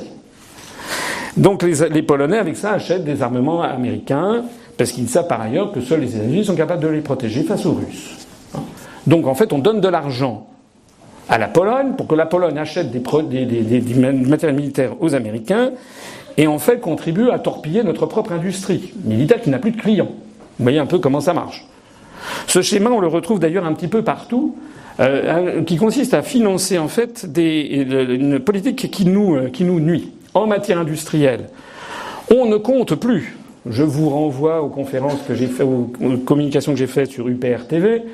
On ne compte plus chaque mois le nombre d'industries parfois stratégiques, d'usines, d'entreprises qui passent sous des mains américaines, qataries, chinoises, etc., etc. Le dernier en date, date étant l'ATCOR. Tout le monde a l'esprit Alstom, mais il y a des petites des start-up tous, les jours, enfin pas tous les jours, mais toutes les semaines. Puisque je rappelle que l'un des principes fondamentaux qui est inscrit dans les traités européens, c'est le principe de la libre circulation des mouvements de capitaux, c'est l'article 63 du traité sur le fonctionnement de l'Union européenne, et qu'il est bien précisé dans cet article absolument crucial que toute restriction aux échanges de, aux, aux toute restriction aux mouvements de capitaux est interdite attendez bien la suite, entre les États membres et entre les États membres et les États tiers. Voilà. C'est-à-dire que ceux qui croient qu'on a intérêt à faire l'Europe parce que la France ne peut pas se débrouiller toute seule face au monde et que ça permet de faire contrepoids à la Chine ou aux États-Unis, c'est ce que l'on raconte, c'est ce que l'on me raconte à satiété. Constamment, on me raconte ce genre de baliverne. Hier, j'ai débattu avec euh, un, responsable national des Républicains sur UPR on a publié ça. Il m'a encore sorti ce même truc. Mais c'est d'abord empiriquement, on voit que c'est faux. La Chine a racheté des, milliers d'hectares de terre dans la Beauce. La Chine a mis la main sur, sur des, la gestion de l'aéroport de Toulouse. Enfin, c'est un, c'est un, un, escroc euh, qui d'ailleurs l'a revendu. C'est un escroc sélectionné par Macron. Vous vous rappelez pour la gestion de l'aéroport de Toulouse. Euh, on a tous les jours, tous les jours, des, des, des prises de, de, de, position, des, rachats par des entreprises chinoises. L'autre jour, j'étais à Nancy, Baccarat, Baccarat a été racheté par des fonds chinois. Bref. C'est le contraire qui est vrai, mais personne n'explique le pourquoi du comment. Le pourquoi du comment, c'est parce que nous avons une libre circulation des mouvements de capitaux dans les deux sens. L'industrie française est en voie de disparition rapide. Le nombre d'heures travaillées dans l'industrie a été réduit d'environ 70 à 75% au cours des 15 dernières années. Et si vous allez voir les, derniers ouvrages d'Hervé Lebras et d'Emmanuel Todd sur le ministère français, vous verrez que la France est en voie de désindustrialisation accélérée, comme d'ailleurs c'est le cas des États-Unis d'Amérique, du Japon, etc. Hein, donc cette liberté de circulation des mouvements de capitaux, qui en fait a été imposée dans le cadre de l'OCDE à un certain nombre de pays, mais dont le bras armé euh, juridique en France, ce sont les traités européens, eh bien, a pour effet de, développer cette politique de délocalisation et qui est en train de faire disparaître l'industrie française. Je dirais un mot de l'agriculture, simplement, vous le savez tous, parce que l'agriculture, les articles 38 et 39 du TFUE nous placent dans l'obligation d'être en choc frontal avec des agricultures euh, hyper rentables, venues notamment des grandes plaines du Saskatchewan ou de, du côté du Canada, ou bien du Grand Ouest américain, ou bien de l'Australie, etc. En fait, on demande aux agriculteurs français d'être compétitifs, d'être ultra compétitifs euh, face euh, aux, à, des, à, des, très grandes agricultures. D'où la nécessité absolue, sauf à, à périr, Il y a deux choses, deux réponses possibles. La première réponse, c'est la stratégie de niche. Donc faire des AOP, donc, euh, mais, tout le monde n'a pas la chance d'avoir une parcelle dans les falaises de Roquefort pour faire du Roquefort, ou d'avoir deux ou trois hectares dans le, dans le vignoble de Vaune-Romanée. Ceux qui ont ça, d'accord, là, ils peuvent survivre, parce que là, on va avoir la protection des, appellations d'origine protégée. Mais en revanche, les grandes productions céréalières, les grandes productions de blé, de, la viande, etc., euh, vous voyez bien ce qui se passe avec le projet de Mercosur également, c'est-à-dire euh, en fait la destruction de la filière bovine française. Vous savez qu'en France, on a malheureusement un à deux agriculteurs qui se suicident tous les jours parce que le nombre d'exploitations agricoles, pour être de plus en plus rentables, doit, doit, doit, diminuer. On a des exploitations qui deviennent de plus en plus importantes, on a des, dérèglements, mais qui sont imposés par ce système avec la ferme des mille vaches et autres. On a cette espèce d'agro-business qui se répand contre d'ailleurs la volonté des Français et parce que le, public est de plus en plus demandeur d'une production agricole raisonnée et, et bio. En matière euh, diplomatique, la France euh, a toujours une espèce de vocation, de volonté de penser une Europe indépendante des États-Unis. Elle est quasiment la seule à le vouloir. J'ai expliqué pourquoi tout à l'heure avec les pays baltes, avec euh, les pays de l'Est qui veulent la protection. D'ailleurs, si on était polonais ou lituanien, euh, je peux très bien comprendre qu'on se méfie des Russes et des Allemands. Hein. Donc, euh, mais la volonté de Macron de dire voilà on va faire une défense européenne, la défense européenne c'est un serpent de mer, ça fait des décennies qu'on en parle. Euh, l'idée de se séparer, de se soustraire à l'influence de l'OTAN est une idée qui ne marche pas. Et d'ailleurs nos partenaires ne sont pas d'accord. Et on a donc en France toujours des élites, enfin des élites, des responsables politiques qui ont tous leur projet d'Europe, d'autres Europe. Tout le monde veut changer l'Europe. Chacun a son propre projet. Hein. Personne en France n'est d'accord sur l'autre Europe qu'il veut. Mais chacun pense qu'il va changer l'Europe alors que la lecture de l'article 48 du traité de l'Union européenne montre qu'il faut l'unanimité des États membres. Et que si vous voulez une Europe, par exemple, qui lance une taxe Tobin pour taxer les transactions financières, il faudra avoir, il faudra avoir le feu vert de Malte, le feu vert du Luxembourg, le feu vert des Pays-Bas, c'est-à-dire jamais. Vous savez que M. Mélenchon nous bassine régulièrement avec son, Europe sociale, avec un SMIC européen. C'était d'ailleurs un des projets euh, du programme de En Marche pour les dernières élections européennes, un SMIC européen. Si vous suivez l'actualité, vous avez vu un article du Monde très bien fait il y a 3-4 jours qui montre que euh, les syndicats sont absolument vent debout en Suède, en Finlande et au Danemark contre l'idée d'un SMIC européen. Euh, puisque d'abord, eux, ce sont des syndicats, il y a une espèce de cogestion qui est ancestrale dans les pays scandinaves et, donc, euh, les SMIC ne se négocient par branche. Et c'est un pouvoir des syndicats. Et par ailleurs, ils ont compris un truc, c'est que le SMIC au Luxembourg, il doit être de 2000 et quelques euros par mois.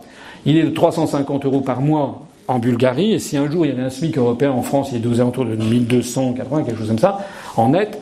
Si un jour il y avait un SMIC européen, il y a toute chance qu'il se situe aux alentours de 700 euros. Ce qui veut dire que les entreprises françaises pourraient embaucher, avec la directive des travailleurs détachés, des, entre des, des Bulgares ou des Polonais à 700 euros par mois.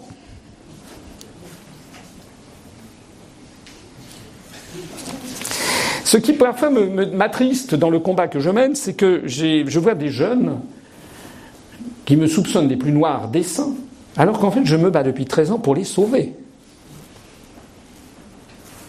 Pour qu'ils ne deviennent pas des esclaves. C'est affreux le, travail que je fais. Où j'essaie d'expliquer ce qui est en train vraiment de se passer derrière la propagande. Je vous assure que c'est parfois un petit peu triste. En matière euh, sociale, je vous en ai parlé. En matière donc de protection vis-à-vis de la Chine et des États-Unis, je vous en ai parlé. En matière de croissance, vous savez que la zone euro est la zone de plus faible croissance planétaire parmi les pays développés. Euh, en matière euh, diplomatique, je vous en ai parlé. En matière budgétaire, je ne vous en ai pas parlé. Je vais vous en parler, puisque, comme je vous l'ai dit tout à l'heure, l'Europe est une pompe aspirante et refoulante d'argent. Voyait-il pas que le Royaume-Uni s'en va? Or, le Royaume-Uni est un pays contributeur net. Il va donc manquer, il y a un manque à gagner d'au moins 14 milliards d'euros, qui est la contribution nette du Royaume-Uni, par an. Et donc il va falloir répartir ça, euh, c'est comme le, livre d'Agatha Christie, Les Dix hein, entre les restants.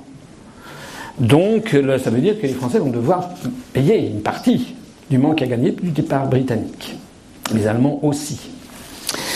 Donc ça veut dire que l'architecture pour euh, le budget, ce sont des négociations qui s'étalent sur sept ans. Donc là, on a la fin de la, ces périodes jusqu'en 2020. On va donc avoir la période 2021-2028 sur les sept ans. Et donc il faut négocier un nouveau budget.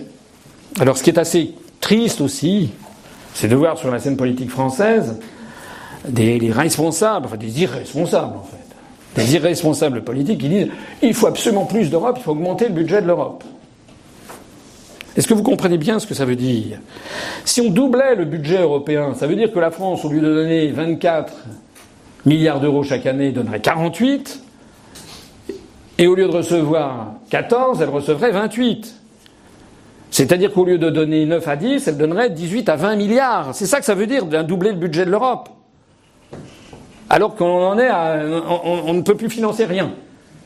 On est, on ferme les écoles, on ferme les maternités, on ferme les hôpitaux, sont subclaquants. Enfin, c'est, hallucinant. L'irresponsabilité de la classe politique française est proprement hallucinante. heureusement, il y a des gens qui sont un peu sérieux dans l'Union européenne, à commencer par les Allemands, les Finlandais, les Néerlandais, qui ont dit hors de question d'augmenter le budget parce qu'ils sont des contributeurs nets parce qu'ils sont confrontés au même problème. Ils voient bien ce qui arrive avec le tsunami du départ britannique. Il va falloir qu'ils, les, Allemands ont compris qu'ils sont les premiers, principaux contributeurs nets à l'Union européenne, qui versent là où nous on verse 9 à 10, où ils donnent 15 milliards. Eux, ça pourrait passer, je crois que j'ai vu des, simulations, ça pourrait passer à 25 milliards d'euros. C'est un carburant phénoménal, évidemment, pour l'AFD, pour les partis qui veulent sortir de l'Union européenne en Allemagne. Évidemment. En fait, la ce, qui est, fou en France, c'est que a des responsables politiques qui ne savent même pas de quoi ils parlent. Ils ne savent pas non plus de quoi ils parlent avec l'euro. Puisque là, je parle du budget, donc le budget, il y a une impasse budgétaire monumentale, puisque non seulement il va falloir combler le départ du Royaume-Uni, mais en plus de ça, Madame von der Leyen, la présidente de la Commission européenne, a des ambitions. Elle veut augmenter le budget de l'Europe de façon générale pour se lancer dans un projet à 1000 milliards d'euros, je ne sais pas quoi, de lutte contre le réchauffement climatique ou de lutte contre la production de gaz à effet de serre. Tout ça, ce sont des projets absolument pharaoniques. Et il n'y a pas le moindre frelin. Donc tout ça, pour l'instant, c'est dans des situations de conflit absolu, euh, parce que les pays bénéficiaires nets veulent effectivement augmenter le budget, puisqu'ils seront plus bénéficiaires nets, et les pays contributeurs nets, et à commencer par la France. Alors la France, elle est d'accord, peut être d'accord, mais alors pour le coup, vous savez qu'il y a une procédure d'élargissement aussi qui est en cours, et la France, Macron a dit non à l'arrivée de l'Albanie et de la Macédoine du Nord. Il s'est fait taper sur les doigts, comme vous le savez, par euh, l'adjoint au secrétaire d'État américain, qui est venu mettre sa fraise en disant c'est absolument scandaleux que la France interdise l'entrée de la Macédoine du Nord et de l'Albanie dans l'Union européenne, puisque les Américains poursuivent toujours leur même projet, hein, qui est d'avoir ce système dont je vous parlais euh, de glacis géopolitique euh, européen euh, sur le sol européen. On imagine, on imagine, imaginez qu'il y ait une commission de Managua, avec une Union américaine où il y aurait 28 États, le Canada, les États-Unis, le Mexique, le Guatemala, le Honduras, le Belize, Haïti, euh, Saint-Domingue, euh, le Costa Rica, le Panama, euh, la Colombie, le Venezuela, enfin 28 États, avec une commission de Managua qui fixerait aux États-Unis leur politique monétaire, budgétaire, diplomatique, militaire, etc. Et puis vous auriez la Chine qui, le président chinois, qui, ou le ministre des Affaires étrangères chinois, qui viendrait dire aux États-Unis comment, comment vous refusez euh, l'entrée du Pérou euh, Il faudrait quand même se dépêcher. Ça vous montre un peu le degré euh, incroyable, en fait, de vassalisation du continent européen. Donc, il y aura en plus de ça, très probablement, même la France, qui est d'ailleurs isolée sur ce sujet, va faire entrer la Macédoine du Nord et l'Albanie dans l'Union européenne, qui ne viennent pas là pour vos beaux yeux, mais plutôt pour votre argent. Hein. ça fait penser, cette réplique que je cite souvent, lorsqu'en 1962 ou 63, Maria Callas euh, s'est mariée avec Aristote Onassis, qui était un milliardaire grec, et qui était nettement plus âgé qu'elle, euh, et qui n'avait pas la même plastique. Les paparazzi avaient demandé à Maria Callas, mais enfin, quand même, pourquoi vous mariez avec Onassis? Euh, C'est vrai, etc. Et elle avait répondu, elle était d'origine grecque, elle avait répondu avec une superbe extraordinaire, je me marie avec lui parce qu'il est beau comme Crésus. Donc on va pouvoir en plus l'entrée de la Macédoine du Nord et de l'Albanie, qui sont d'ailleurs des pays de tous les trafics, trafic d'êtres humains, de prostitution, trafic de drogue, etc. Même la, même la Commission européenne régulièrement tire la sonnette d'alarme dans tous ces pays comme la Bulgarie. Je rappelle qu'au passage, j'en profite pour rappeler, parce que personne n'en parle, qu'il y a quand même un certain nombre de pays de l'Union européenne qui sont complètement gangrénés par la mafia, même tenus par la mafia. Vous avez vu ce qui s'est passé à Malte, où Madame Goyritzia, qui était une journaliste qui enquêtait sur les liens entre le Premier ministre Muscat euh, et l'Andrangheta calabraise, vraiment la mafia la plus dure, encore pire que la mafia sicilienne, eh bien, elle a, elle, elle a été pulvérisée dans l'atmosphère. Sa, sa, sa, voiture a, a explosé. Euh, pareil en Slovaquie, où également un journaliste qui enquêtait sur les liens entre la mafia et le pouvoir de Bratislava a été assassiné. Ça a fait des manifestations monstres il a fallu que le Premier ministre démissionne. Pareil en Bulgarie, où aussi un journaliste qui enquêtait sur les liens entre les pouvoirs et la mafia a explosé. Parce qu'il se produit, et je terminerai peut-être là-dessus tout à l'heure, dans quelques instants, il se produit un phénomène de gangrène dans toute, cette, dans toute cette opération. Mais je voudrais indiquer donc que l'impasse budgétaire, elle est due au fait qu'il y a le départ des Britanniques, il y a la volonté de Mme von der Leyen d'avoir un budget beaucoup plus important sur des tas de sujets, et il y a en plus l'entrée de la Macédoine du Nord et de l'Albanie qui viennent pour ramasser des, des milliards d'euros. Donc on en est là, et actuellement les négociations sont au point mort, plus exactement tout le monde, euh, se, tout le monde se tire dans les pattes, et le projet, ça fait des, mois et des mois qu'on n'arrive pas à conclure sur cette histoire. On ne sait pas où est-ce qu'on va sur cette affaire budgétaire. Alors, je voudrais bah, justement conclure. Je voudrais conclure. Il se produit à travers toute l'Europe un phénomène de révolte des peuples qui constatent que lorsqu'ils votent à droite, lorsqu'ils votent à gauche, ils ont une politique qui n'est pas conforme à ce qu'ils souhaitaient.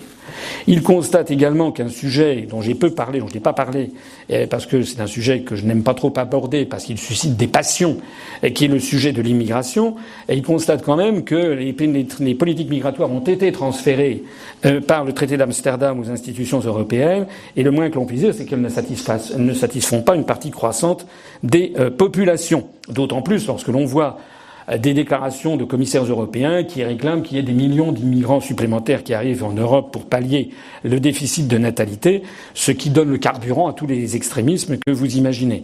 Euh, je rappelle que les politiques migratoires ne sont plus décidées au niveau national, ce que Mme Le Pen d'ailleurs s'empresse d'oublier euh, lorsqu'elle propose de rester dans l'Union européenne tout en proposant un, programme qui, euh, sur ces questions, est un programme qui paraît assez, comment dirais-je, qui, est que, que les, sur lequel les Français se leurrent je vous conseille d'aller regarder le programme de Mme Le Pen sur l'immigration, vous aurez des surprises. Alors, la conclusion. La conclusion de tout ça, c'est que euh, on est face à des problèmes absolument euh, multiformes. On est face à des problèmes qui touchent euh, à la fois le social, l'économie, la monnaie, le budget, la diplomatie, etc. Et on est dans une, dans une situation qui n'est pas sans rappeler, à mon avis, celle de la construction du socialisme. La construction du socialisme, c'était quoi? C'était une idée très généreuse au départ qui consistait à bâtir une utopie sur Terre euh, fondée euh, d'abord et avant tout sur la négation des intérêts individuels. Les intérêts individuels, c'était pas bien. Il fallait travailler pour le collectif. C'était très généreux, il y avait des gens qui y croyaient, c'était très bien. Euh. Sauf que, à l'épreuve de la réalité, on s'aperçoit que lorsque l'on empêche les gens de. que lorsque leur travail ne leur rapporte pas d'intérêt individuel, la tendance humaine naturelle est quand même à un petit peu de laxisme, de je m'en foutisme. Et donc euh, les promesses qui avaient été faites ne se concrétisent pas dans les faits. Et comme les faits ne, ne correspondent pas aux promesses, petit à petit, on est obligé de camoufler les faits, de tordre les statistiques, de fausser les statistiques, puis petit à petit de verrouiller la parole, puisque c'est contraire au dogme. Et ça a duré, de 1917 à 1991, ça a duré 74 ans. Et à la fin des fins de la première génération, Lénine, Staline, c'était des gens qui y croyaient, qui étaient des vieux croyants, comme aurait dit Dostoevsky. Et puis après ça, vous avez une nouvelle génération, la génération euh, de Brezhnev, Staline. C'est des gens qui étaient petits à la Révolution, qui avaient 5-6 ans. Eux, ils y croyaient un petit peu moins. Ils croyaient un petit peu. Et puis après, vous avez l'autre génération, la nouvelle génération, c'est euh, Gorbatchev, Yeltsin. Eux, ils étaient nés dans les années 35-36. Eux, ils n'avaient rien connu d'autre que ça. Et eux, ils faisaient carrière. Mais en fait, ils n'y croyaient pas du tout. C'était des cyniques. Et le cynisme, dans une société où il n'y a aucune critique qui soit faite contre une structure qui verrouille l'information et qui par ailleurs manipule l'argent, débouche sur ce qui s'est passé à la fin de l'Union soviétique, c'est-à-dire d'un côté le je m'en foutisme généralisé, la volonté des jeunes de s'enfuir, d'aller chercher fortune ailleurs, ou alors de, de, boire ou de se droguer, euh, et puis euh, le développement des mafias. On ne dira jamais assez combien la fin de l'Union soviétique s'est effondrée dans des mafias, la mafia du coton dans lequel il y avait le gendre de Brejnev qui était impliqué, etc., etc. Tout ça remontait au Politburo. Euh, la construction européenne est aussi une utopie. Alors elle n'est pas fondée sur le même prédicat qui, la qui est une, comment dirais-je, la négation des intérêts individuels, et au contraire, c'est l'opposé, c'est l'exacerbation de l'intérêt individuel. Mais elle est fondée sur autre chose, c'est la négation des intérêts nationaux ce que à Bruxelles on appelle les égoïsmes nationaux. Mais de la même façon que sous les, dans, dans, le camp socialiste, et pas seulement en Russie, c'est dans tous les pays du monde où ça s'est appliqué, c'est pas parce que vous critiquez, vous niez les intérêts individuels qu'ils cessent d'exister. Ils continuent d'exister. Eh bien, de la même façon, dans l'Union européenne, les intérêts nationaux continuent d'exister même si on les combat.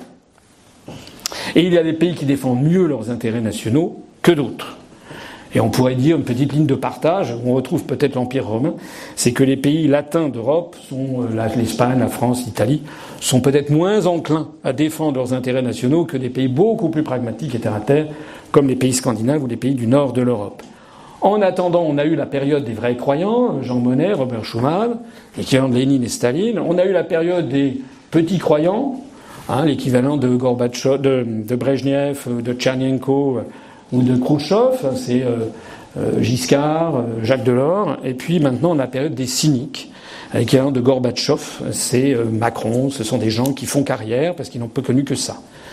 Et au même moment qu'on a donc cette affaire, je peux vous dire, j'ai un petit avantage sur vous, c'est que je connais beaucoup de responsables politiques, de ministres, de toute porte capitonnée, tout le monde sait que ça marche pas, que ça marche plus. C'est la fin du RSS. Tout le monde sait que ça ne marche plus, mais personne n'ose le dire. Mais ça marche plus. Il n'y a pas un seul responsable politique qui, dont, vous le prenez entre quatre yeux, ne dit ça marche plus. Il faut reconnaître à Macron, je suis suffisamment acerbe contre lui pour une fois le reconnaître. Vous avez vu ce qu'il a dit récemment? Il a dit que l'Europe était au bord du gouffre. L'Union européenne était au bord du gouffre. Ah. Et que l'OTAN était en situation de quasi faillite. Enfin, je ne rappelle les formules exactes. C'était il y a un mois, ça fait scandale. Ah. Mais c'est un constat qui est tout à fait exact. Et de la même façon que l'Union soviétique s'est effondrée en fait dans les mafias, ben, malheureusement, on, constate qu'il y a euh, de la prévarication. Je parlais tout à l'heure de la situation à Malte, de la situation en Bulgarie, de la situation en Slovaquie, mais aussi de la situation en France, avec cette espèce d'atmosphère un peu crépusculaire qui a envahi les peuples d'Europe et en particulier la France. Vous voyez bien que la situation en France est très très mauvaise parce que les Français ne comprennent pas qui les dirige. Parce qu'il y a un immense secret qui va d'ailleurs, qui est bien respecté de Madame Le Pen à Monsieur Mélenchon, un immense secret qui consiste à faire porter le chapeau systématiquement à Sarkozy, après Sarkozy à Hollande, après Hollande à, Macron. Ils n'ont pas compris que nous avons maintenant des, présidents de la République qui sont élus par la suite de manipulations médiatiques énormes. J'en sais quelque chose, puisque lorsque j'étais candidat, j'ai eu droit à 0,9% du temps de parole. Et à chaque fois que j'arrivais dans un, dans un studio, on me présentait comme étant Marc Dutroux euh, ou, euh, ou Barbe Bleue. Euh, alors que Macron avait toutes les qualités du monde, il a eu 27% du temps de parole, alors qu'il avait fait zéro campagne auparavant, il avait zéro voix. Euh, il a eu droit à 183 couvertures de magazines. Moi, mon nom n'a même pas été cité une fois en bas de page de Paris Match. Euh, et il a eu droit. Non, mais c'est exactement comme ça. Donc, il a été élu à l'issue d'une opération de propagande inouïe. Vous savez que les grands médias en France sont tenus par 9 milliardaires qui évidemment ont intérêt dans le système, parce que le système favorise effectivement les grandes fortunes. Mais on arrive au bout. On arrive au bout parce que euh, maintenant, ce sont ces présidents à usage unique. Vous voyez bien que la situation en France, elle est, désastreuse, en fait. Alors, je sais pas ce que c'est à Lyon, mais à Paris, je peux vous dire que quand je suis allé voir la dernière manifestation, j'étais dans, sur le tournage, j'étais sidéré par l'ambiance qu'il y avait une ambiance de vraiment de, fin du monde quasiment. La, population, la, foule qui insultait les policiers en disant euh, esclaves de Macron. Enfin, quand je dis esclaves, c'est pour être gentil parce qu'il y avait d'autres épithètes et substantifs qui fusaient. Euh, assassins, etc. Une situation très mauvaise parce qu'on a caché aux Français pendant très longtemps que nos dirigeants politiques, en fait, ne font qu'appliquer les directives européennes, les traités européens, les injonctions de la Banque centrale européenne et le fameux rapport annuel des grandes orientations des politiques économiques. Je m'arrête ici parce que je voudrais répondre à vos questions. Est-ce que ce système va pouvoir durer encore longtemps? Je ne le pense pas. Je pense que, je l'ai dit tout à l'heure en préambule et je, terminerai là-dessus, Tout ce système tient parce que les Britanniques, avec leur, la, langue britannique est une langue extrêmement concise, à résumer sous le terme de Project Fear, le projet de la peur. Tout ceci ne tient qu'à une chose, c'est à faire peur aux gens en disant si jamais vous sortiez de l'Union européenne, on fait toujours fait le coup. Hein. Je rappelle pour Maastricht, on avait dit euh, non pour la Constitution européenne. Je crois que c'était M. Strauss-Kahn euh, qui euh, avait dit si on vote non, il y a un risque de guerre. La Constitution européenne. Les Français ont voté non. bon. Et tout est comme ça. On a toujours, toujours fait miroiter des horreurs. Et là, il va y avoir le grand rendez-vous, le juge de paix. C'est ce qui va se passer outre-Manche à partir du 31 janvier prochain. Et si effectivement le Royaume-Uni disparaît euh, dans les abysses et euh, submergé par un tsunami qu'on n'en entend plus parler, alors là, effectivement, je pourrais fermer euh, la, boutique, la boutique de l'UPR. Les gens seront convaincus que j'avais tort. Mais si par hasard ça se passait bien, alors là, il va y avoir un petit problème. Un gros problème pour les européistes. Je rappelle que les premières décisions de Boris Johnson, ça a été une augmentation de 6,2% du SMIC. C'est-à-dire que le SMIC britannique vient de dépasser le SMIC français. C'est la renationalisation de la chemin de chemin de fer entre Londres et l'Écosse. C'est 25 milliards de livres sterling supplémentaires par an euh, au, système national de santé, qui était dans le même état que celui français. Et c'est la décision de verser donc directement, puisqu'ils ne vont plus passer par cette machinerie bruxelloise, les subventions aux agriculteurs iront directement aux agriculteurs, mais favoriseront non plus une agro-industrie euh, délétère, mais une agriculture bio et raisonnée, respectueuse des terroirs et de la qualité, conformément à ce que veulent les, euh, les, les, les peuples, et notamment les, Britanniques. En d'autres termes, on est, je pense, en train de basculer, de changer de monde, et, c'est tout l'intérêt de de, de la situation actuelle que de vous le montrer. Je vous remercie de votre attention et de m'avoir invité.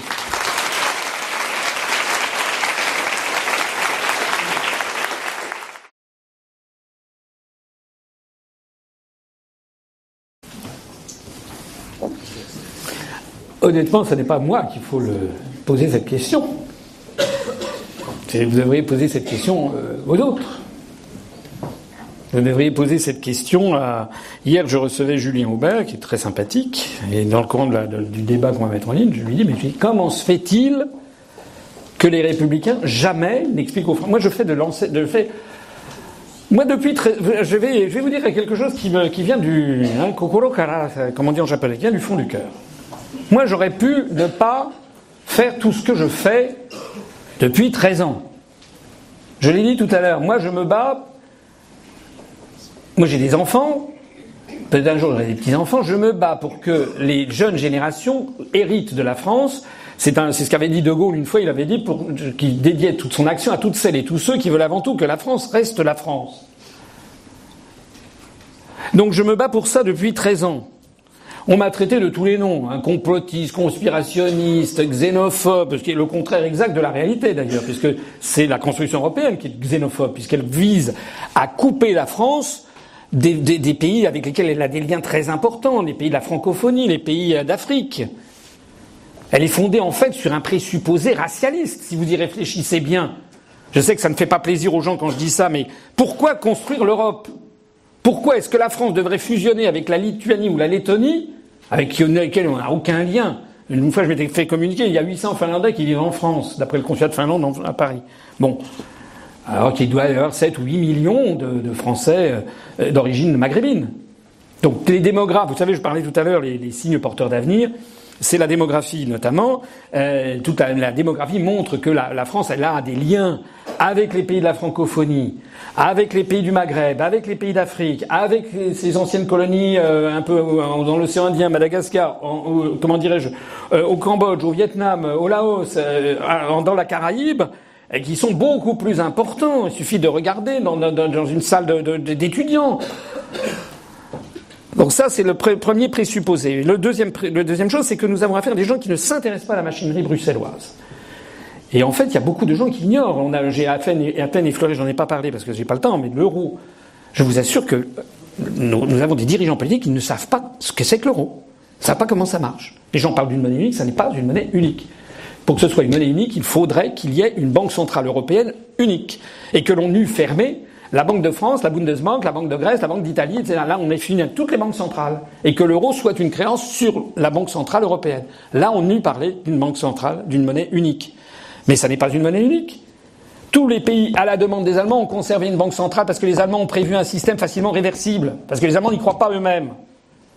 Ils ne voulaient pas, les Allemands, avoir la même monnaie que ce qu'ils appelaient le Club Med quand ils étaient gentils, c'est-à-dire le Portugal, l'Espagne, l'Italie la Grèce. Quand ils étaient moins gentils, euh, ils appelaient ça le Pigs.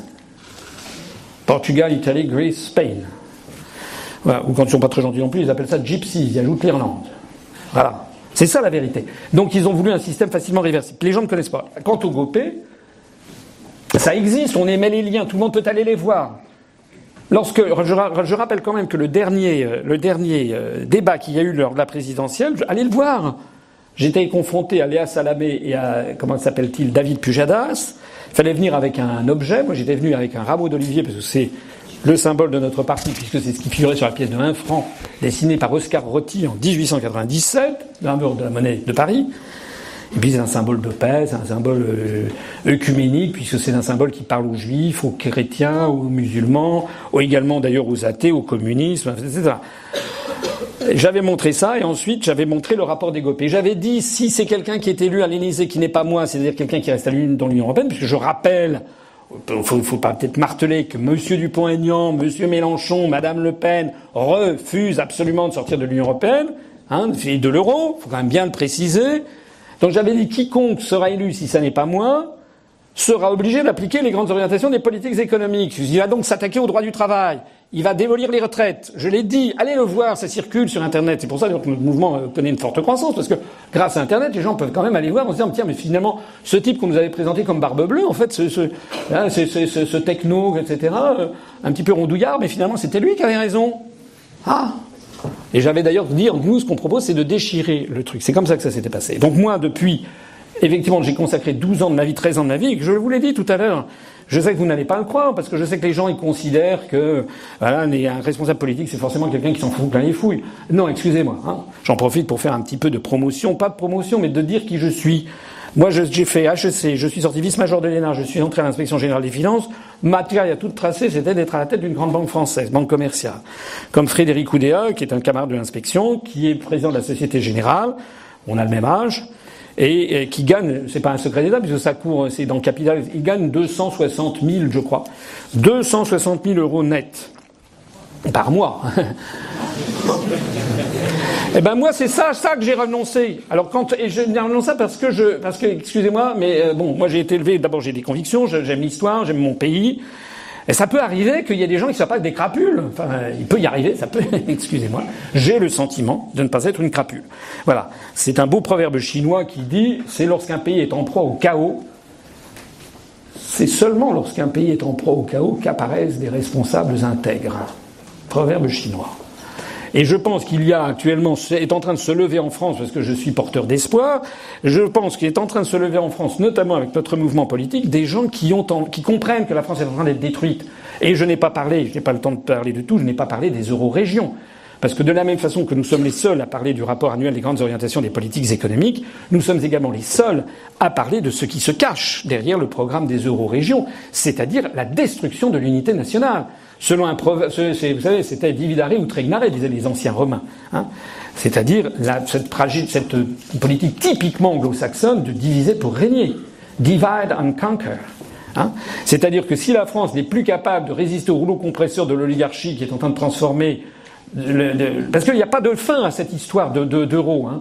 L'euro, nous avons la même monnaie que l'Allemagne. La, compétitivité de l'économie allemande augmente plus vite que l'économie française depuis 1949, pour toute une série de raisons. Les Allemands sont plus disciplinés statistiquement. Il y a moins de, dissensus social. Il y a donc une tendance moindre à l'inflation sous-jacente, euh, parce qu'ils ont un tissu économique plus important, notamment énormément de grosses PME. Ça tient à des lois de, comment dirais-je, de, transition, de, transmission héréditaire, où la, législation allemande depuis des décennies a favorisé le maintien dans une famille de de, grandes entreprises, ils ont une économie qui croît plus rapidement, qui a une meilleure compétitivité, une meilleure croissance de la compétitivité que l'économie française, a fortiori que l'économie italienne ou que l'économie grecque. Bon, eh bien, comme avant, ce problème de compétitivité externe était résolu par la dépréciation du franc par rapport aux marques, De 1949 à 1999, pendant 50 ans, le franc n'a pas arrêté de se déprécier par rapport au Deutschmark, ce qui ne veut pas dire que la France s'appauvrissait. Au contraire, la France s'enrichissait parfois plus vite que l'Allemagne. Il faut bien dissocier. C'est des sujets qui ne sont pas forcément très, intuitifs.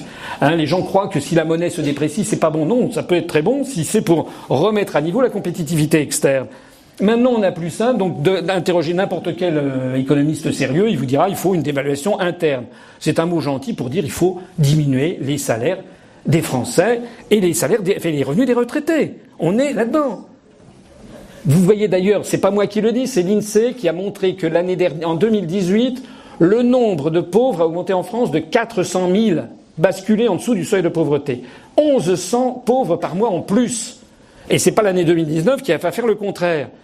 Je ne sais pas ce qu'il en est à Lyon, que je ne connais pas très bien, mais je peux vous dire qu'à Paris, maintenant, il y a des SDF partout, qui couchent dans la rue. C'est quand même, il faut quand même le voir. Je rappelle d'ailleurs que Macron avait annoncé, avec sa théorie du ruissellement, avait annoncé qu'il n'y aurait plus de SDF. On n'en a jamais vu autant.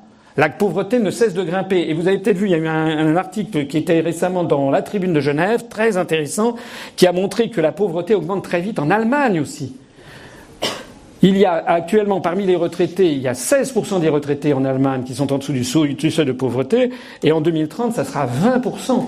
Les soupes populaires ne cessent de se développer, parce que les réformes Hartz 1, 2 et 3 et 4 voulues par Gerhard Schröder, maintenant des jeunes diplômés sont payés à un euro de l'heure. C'est ça l'Allemagne. Hein. On nous dit toujours l'Allemagne comme c'était extraordinaire, la pauvreté se répand beaucoup, beaucoup en Allemagne. C'est en fait c'est assez simple à comprendre. Hein. Quand vous mettez des pays qui avaient un fort niveau de vie en concurrence sans aucune protection face à des pays comme le Bangladesh, le, je sais pas moi, le, le, Rwanda, le, Vietnam, des pays qui ont un très très bas niveau de vie, ben, et il n'y a pas de mystère. Hein. Il y a forcément petit à petit, c'est comme si vous avez une baignoire d'eau chaude que vous branchez avec 15 baignoires d'eau glacée. Ben, progressivement, la température dans la baignoire d'eau chaude, elle diminue, et celle dans les pays, dans les baignoires d'eau glacée, elle augmente à peine. C'est exactement ce que l'on constate. Donc pour votre, excusez-moi, la réponse est longue, mais j'en profite pour balayer plusieurs trucs. Les GOPÉ, il faut demander aux autres pourquoi ils n'en parlent pas. Allez voir votre député et dire mais pourquoi vous ne me parlez pas du rapport des grandes organisations des politiques économiques? Une fois j'ai vu, j'ai crois, qu'est-ce que m'avait dit ça? Euh, Comment il s'appelle euh, euh, Biloche Filoche. Ah. Gérard Filoche du Parti socialiste. un jour il a débattu avec quelqu'un de chez nous et il dit ah oui alors les GOPÉ ça c'est super. non mais pourquoi Gérard Filoche il parle pas des GOPÉ pourquoi Mélenchon, il n'en parle pas? Pourquoi il faut. Mais demandez-leur, vous verrez. Autre question?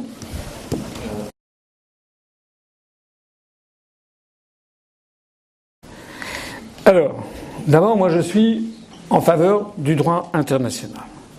Le droit international, qui est hérité des siècles, a été inventé au XVIIe siècle avec Henrik von Groth, qu'on appelle Grotius en latin, qui est le fondateur du droit des gens, comme on disait à l'époque. Le droit international public a connu des progrès phénoménaux au XXe siècle, notamment avec la création de l'Organisation des Nations Unies, qui est l'organisme qui produit du droit international public positif constamment. Le droit international public, c'est d'abord la Charte des Nations Unies, et puis ce sont tous les traités qui en découlent, et puis toutes les résolutions euh, de l'Organisation des Nations Unies, notamment du Conseil de sécurité et aussi de l'Assemblée générale. Il y a dans le droit international positif la notion de non-ingérence dans les affaires intérieures des autres États. Depuis les années 90 du XXe siècle, en Occident, notamment avec des gens comme Bernard Kouchner, on a inventé le droit d'ingérence. C'est pas un droit, c'est un délit. Normalement, on n'a pas le droit, un État n'a pas le droit de mettre son nez dans les affaires d'un autre État. Sinon, en fait, c'est la loi de la jungle qui réapparaît. Parce que c'est très gentil, les gens qui trouvent que c'est formidable que les États-Unis interviennent sur les gendarmes planétaires. Mais un jour viendra, qui a d'ailleurs commencé à se. On, on voit les, les, profils à apparaître, où les États-Unis ne seront plus la première puissance militaire.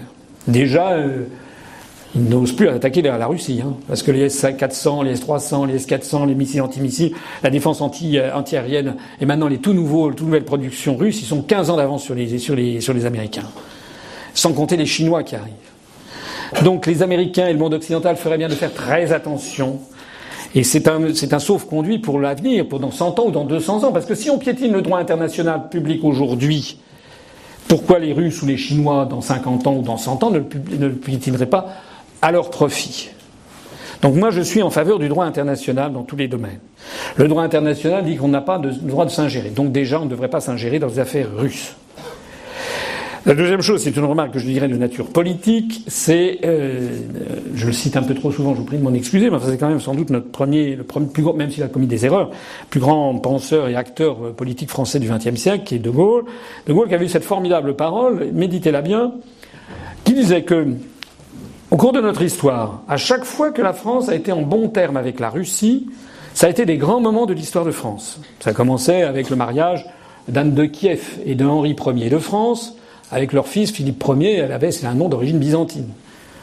Et ça est allé jusque euh, Normandie-Niémen et la Grande Commission mixte franco-soviétique 1966, en passant par euh, toute une série de, Et puis De Gaulle disait à chaque fois que la France a été en mauvais terme avec la Russie, ça a été des mauvais moments de l'histoire de France. De Gaulle faisait dater le début du déclin de la puissance française de 1813 et de la Bérésina de la retraite de Russie. Et euh, force de constater qu'en 1815, après l'entrevue de Tilsit, ça a été le sommet de Napoléon Ier, mais à partir de 1813, 1815, la France était aussi en opposition avec la Russie. En 1870, on a été envahi par la Russie aussi. Euh, en 1914, on était en bon terme avec la Russie. Je rappelle que si la France n'a pas été envahie par l'Allemagne et qu'il y a eu la faillite de la bataille de la Marne, c'est parce qu'il y avait eu une offensive russe pour dégager le front euh, allemand euh, occidental pour l'envoyer sur le front russe. C'est les Russes qui ont sauvé la France en 1914 à la bataille de la Marne, en fait, de la même façon que c'est les Russes qui ont battu Adolf Hitler avec la bataille de, Stalingrad, puis la bataille de Kursk. Hein Comme disait De Gaulle, qu'est-ce que vous voulez que je vous dise? Les Américains, en 14, ils n'étaient pas là, et en 40, ils n'étaient pas là non plus. Hein Donc c'est une réécriture de l'histoire que de faire croire que ce seraient les Américains qui auraient euh, vaincu Adolf Hitler. Ils l'ont soutenu au début. Euh, je ne dis pas que les Américains n'ont pas, effectivement, à partir de 1944, ils sont intervenus, bien entendu. Enfin, il s'agissait quand même de vassaliser la France et de lui faire subir le même sort que l'Allemagne, c'est-à-dire une puissance sous occupation, avec une armée d'occupation et une monnaie d'occupation qui était la Malheureusement, cette prophétie de, de Gaulle se révèle encore une fois exacte. Nous sommes en mauvais termes avec la Russie et on envoie on les, on, est dans une mauvaise situation. Je trouve d'ailleurs à ce propos que Monsieur en même temps, qui est à l'Élysée, euh, il sait plus où il en est. Parce que la, France fait partie de la coalition qui impose des sanctions à la Russie sur l'affaire notamment de la Crimée et sur l'affaire Skripal. Hein. J'aime bien parler de l'affaire Skripal parce que Skripal, vous savez, ce type qui a été victime de du Novichok là, avec sa fille. Hein, cet espion, vous savez, c'est à cause de ça qu'il y a une grave crise. Les États-Unis, les pays occidentaux ont chassé un certain nombre de diplomates russes. Il n'est pas mort. Sa fille non plus. Moi, j'aimerais qu'on. Mais comment se fait-il que depuis que le mec n'est pas mort, sa fille non plus, il n'y a aucun journaliste qui, qui a eu l'idée tiens, je vais aller l'interroger. Il est où? C'est bizarre, hein, cette histoire. Je rappelle quand même, rappelez-vous de trois ans en arrière, l'affaire Skripal, vous rappelez? C'était, il y avait que ça sur les journaux. on avait chassé, la France avait chassé des diplomates. Donc il y a eu ça, la première flot de sanctions, c'est avec l'affaire Skripal, d'un type qui n'est pas mort et dont on n'entend plus parler, euh, de sa fille non plus. Et deuxièmement, ça a été l'affaire de la Crimée. Alors l'affaire de la Crimée, qu'est-ce que vous voulez que je vous dise? La Crimée n'a jamais été ukrainienne. La Crimée a été, c'était la, la, tauride, hein, comme Iphigénie en tauride. La Crimée a été successivement grecque, elle a été, elle a passé de main en main des, les tribus khazars, après ça elle a été aux mains de tribus d'ottomans, de, de, musulmans, euh, avec des, voilà. La Crimée n'a jamais été ukrainienne, et je vous réponds. Et, euh, et c'est sous Élisabeth la Grande que les Russes sont intervenus. On doit être vers 1786. Et ils ont découvert qu'il y avait une rade naturelle extraordinaire. Ils ont créé une ville nouvelle, la ville de Sébastien, Sébastopol, pour en faire le grand port de l'armée, euh, euh, de l'armée russe. Ensuite, il y a eu un afflux de Russes en Crimée. Donc c'est une, c'est une péninsule peuplée essentiellement de Russes. Voilà. Ensuite, pour une raison sur laquelle les historiens s'interrogent, euh, en 1954, Khrouchtchev, pour le tricentenaire du traité de Périoslav de 1654, euh, qui était le traité de rattachement de l'Ukraine à la Russie, euh, a fait cadeau de la Crimée, de la péninsule de Crimée, à, la République socialiste soviétique d'Ukraine. C'est la Crimée qui appartenait à la République socialiste soviétique de Russie, mais qui n'avait jamais été ukrainienne. Hein. Donc en 1954, Khrushchev donne la Crimée à la République socialiste soviétique d'Ukraine.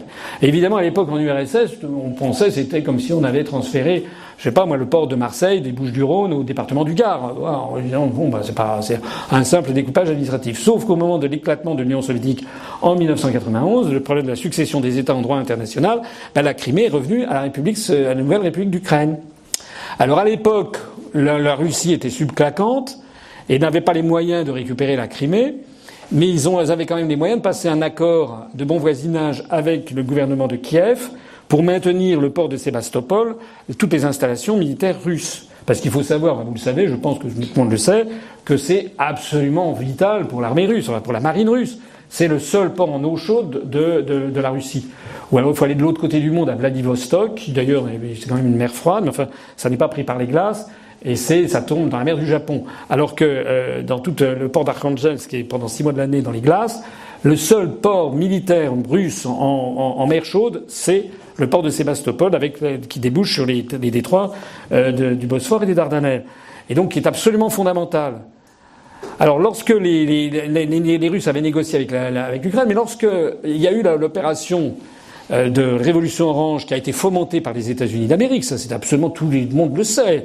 On a, on a, on a la captation de téléphonique de Victoria Nuland, sous-secrétaire d'État américaine, euh, qui donne ses instructions à Geoffrey Payat, qui est l'ambassadeur des États-Unis à Kiev, et qui lui dit il faut favoriser un tel, un tel, un tel, il faut pas de celui-là le gouvernement. Enfin, c'était une opération de révolution de couleur organisée par les Américains et qui était l'application. Il faut lire euh, le, le, géostratège américain qui a écrit le grand échiquier, hein, The Great Chessboard, euh, qui est euh, Zbigniew qui est un Américain d'origine polonaise, qui a été conseiller de Carter et qui a été un peu conseiller d'Obama.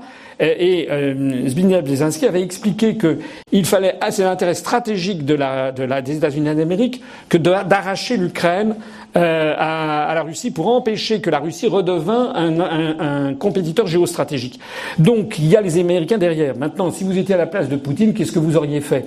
Ben, vous auriez fait ce qu'il a fait, sachant que la péninsule de Crimée est peuplée entièrement à 90% de gens d'origine russe qui voulaient rester russes. Il a fait ce qu'il a fait. Alors il y a eu une intervention, un référendum. Moi je suis allé en Crimée, je peux vous dire, allez-y. Allez vous balader en Crimée, demandez l'avis des gens. Vous verrez que 90% des gens sont, euh, pro-russes.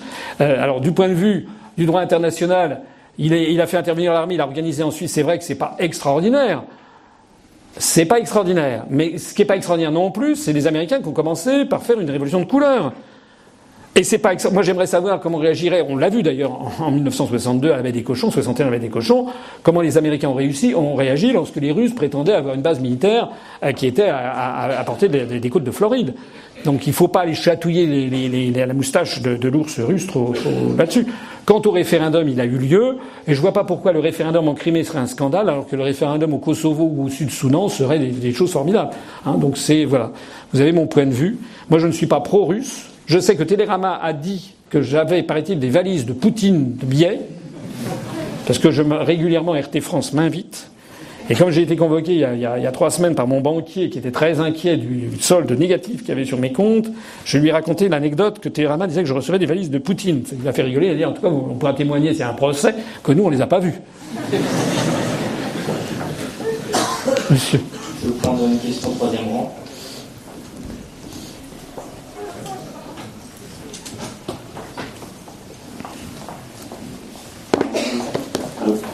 monsieur. Merci pour votre conférence. Euh, le, les 3 et 4 février prochains, à Rome, va se tenir une conférence euh, nationale conservative avec, euh, entre autres, Victor Orban, Maman Maréchal Le Pen et euh, Mathieu Salvini.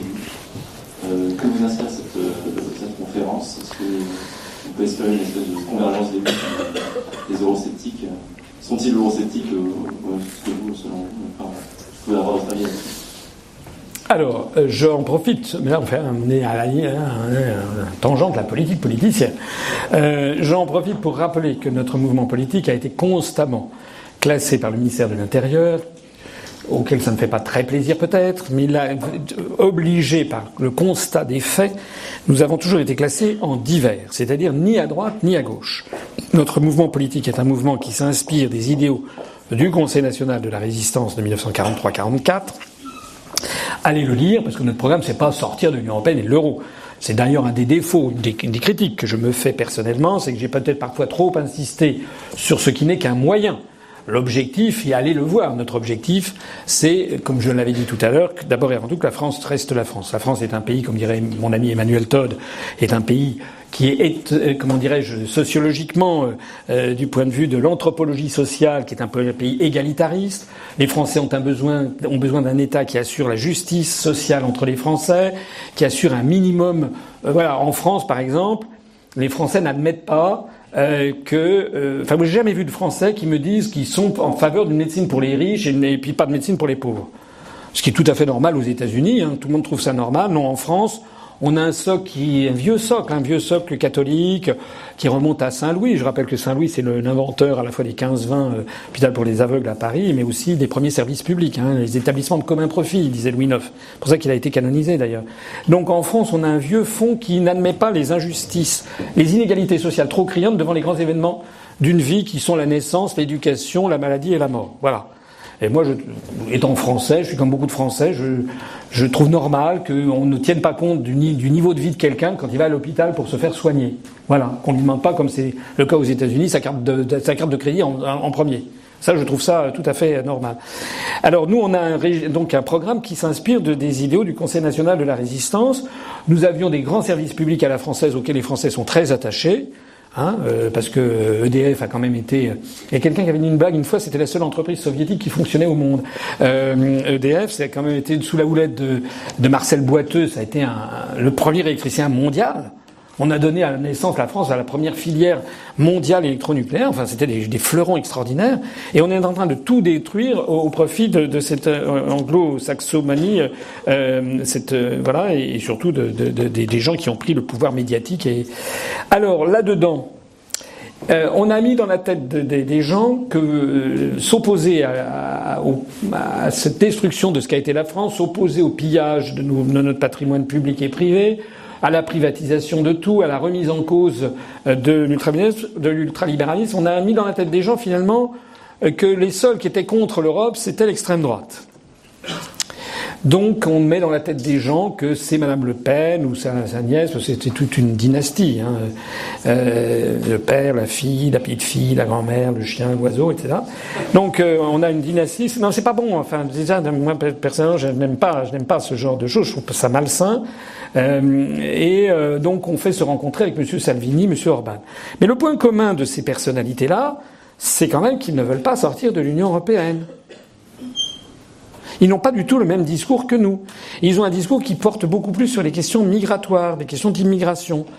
Mais moi, j'ai vu en particulier Madame, enfin Marion Maréchal Le Pen.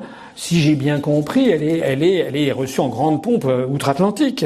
Hein Donc euh, voilà, moi je vois en, définitive que lorsque M. Salvini a été au pouvoir en Italie, il a réglé en rien ni les problèmes de l'euro qui ravagent l'industrie italienne, euh, ni euh, les problèmes de, voilà de la, euh, des problèmes sociaux, la, la, même chose que ce qui se passe en France. Donc nous, on n'a pas du tout la même. Je ne dis pas que dans ce que dit Madame Le Pen ou Monsieur Salvini ou Monsieur Orban, il n'y a pas de temps en temps des choses avec quoi on est d'accord, bien sûr. Mais dans ce que dit Mélenchon ou Fabien Roussel ou Nathalie Arthaud, il y a des choses avec lesquelles je suis d'accord aussi. Hein, il y a des choses sur lesquelles euh, je suis, d'accord. Mais le problème, c'est que euh, j'ai eu un débat un peu houleux euh, l'autre fois sur CNews avec Éric Zemmour. Parce qu'il m'a, voulu me faire avaler l'idée que l'identité était un sujet plus important que la souveraineté. Mais si vous n'avez pas de souveraineté, vous ne pouvez pas défendre votre identité. Qu'est-ce que c'est que cette histoire? C'est comme M. Dupont-Aignan qui lance, là, il y a deux jours, un truc incroyable, une primaire. Il a eu la gentillesse de m'inclure dans la primaire. Il y a Julien Aubert, avec qui j'en parlais hier, qui a dit qu'il avait découvert à cette occasion qu'il était candidat à l'élection présidentielle. J'ai Natacha Polony qui m'a envoyé un petit SMS parce qu'elle a trouvé ma, ma le truc était très bien. Euh, elle a aussi. Euh, ben, Monsieur Dupont-Aignan, il a lancé comme ça une espèce d'opération de com en disant on va faire une primaire. Mais il faut une primaire, mais il faudrait que ce soit des gens qui soient d'accord sur l'objectif euh, essentiel. Et moi, je ne suis pas d'accord avec Madame Le Pen ou Monsieur Dupont-Aignan puisqu'ils veulent rester dans l'Union européenne. J'ai quand même dit et redit qu'il faut quand même. C'est pas c'est pas une fantaisie que nous avons. Vous avez l'exemple de Tsipras, c'était un copain de Mélenchon. Vous vous rappelez, c'était bras dessus, bras dessous. Tsipras, il arrive en Grèce, l'ultra gauche. On allait voir ce qu'on allait voir. On l'a vu. Le nombre de suicides chez les retraités multiplié par deux. Toutes les entreprises privatisées. L'ultra-gauche privatise à tour de bras. C'est dingue. La, Hongrie n'a pas, pas l'euro. Orban a même fait inscrire dans la constitution hongroise que le forint est la monnaie de la Hongrie ce qui est une euh, aberration compte tenu du traité auquel il a souscrit au moment d'adhésion. Donc euh, la, Hongrie n'a pas les injonctions sur l'euro et par ailleurs fait partie des pays bénéficiaires nets dont je parlais tout à l'heure, donc une économie relativement florissante. Mais Orban en fait il s'est surtout marqué sur euh, la volonté de, sur des questions euh, migratoires, faisant voler en éclat ainsi notamment le, processus de Dublin, qui est un truc absolument ingérable. La France se retrouve dans une situation dingue avec ce processus de Dublin. Je ne sais pas ce qu'il en est à Lyon, mais si vous arrivez à Paris, vous allez sur le périphérique nord, du côté entre la porte d'Auberville et la porte de la Chapelle, vous avez des centaines et centaines de personnes. Le, journal Le Monde, je crois, en a comptabilisé 2300, essentiellement des Afghans, qui vivent dans des conditions épouvantables comme dans des favelas de Rio de 1962, grande époque, avec des, des, des, des, coups de couteau, des assassinats, des trafics en tout genre, drogue, prostitution, des gens. Enfin, c'est dingue, c'est un aux portes de Paris. Et euh, si vous allez vous enquêter là-dessus, c'est ce qu'on appelle les dublinisés. C'est-à-dire qu'ils sont entrés, ils ont eu un papier dans un pays de l'Union européenne et ils sont maintenant en France. On peut pas les, on, ne sait plus quoi en faire. On est dans une zone de non-droit. Alors c'est vrai que Orban, de ce point de vue-là, a mis le, a mis le doigt là-dessus, mais bon, euh, c'était vous qui me posiez la question. Euh, moi, si vous voulez, je ne comprends pas que l'on puisse être, comme le dit M. Dupont-Aignan, patriote et vouloir rester dans l'Union européenne. Pour moi, ça n'a pas de sens. C'est un chaud-froid de volaille. C'est un, c'est un oxymore. Ça n'a pas de sens. Voilà.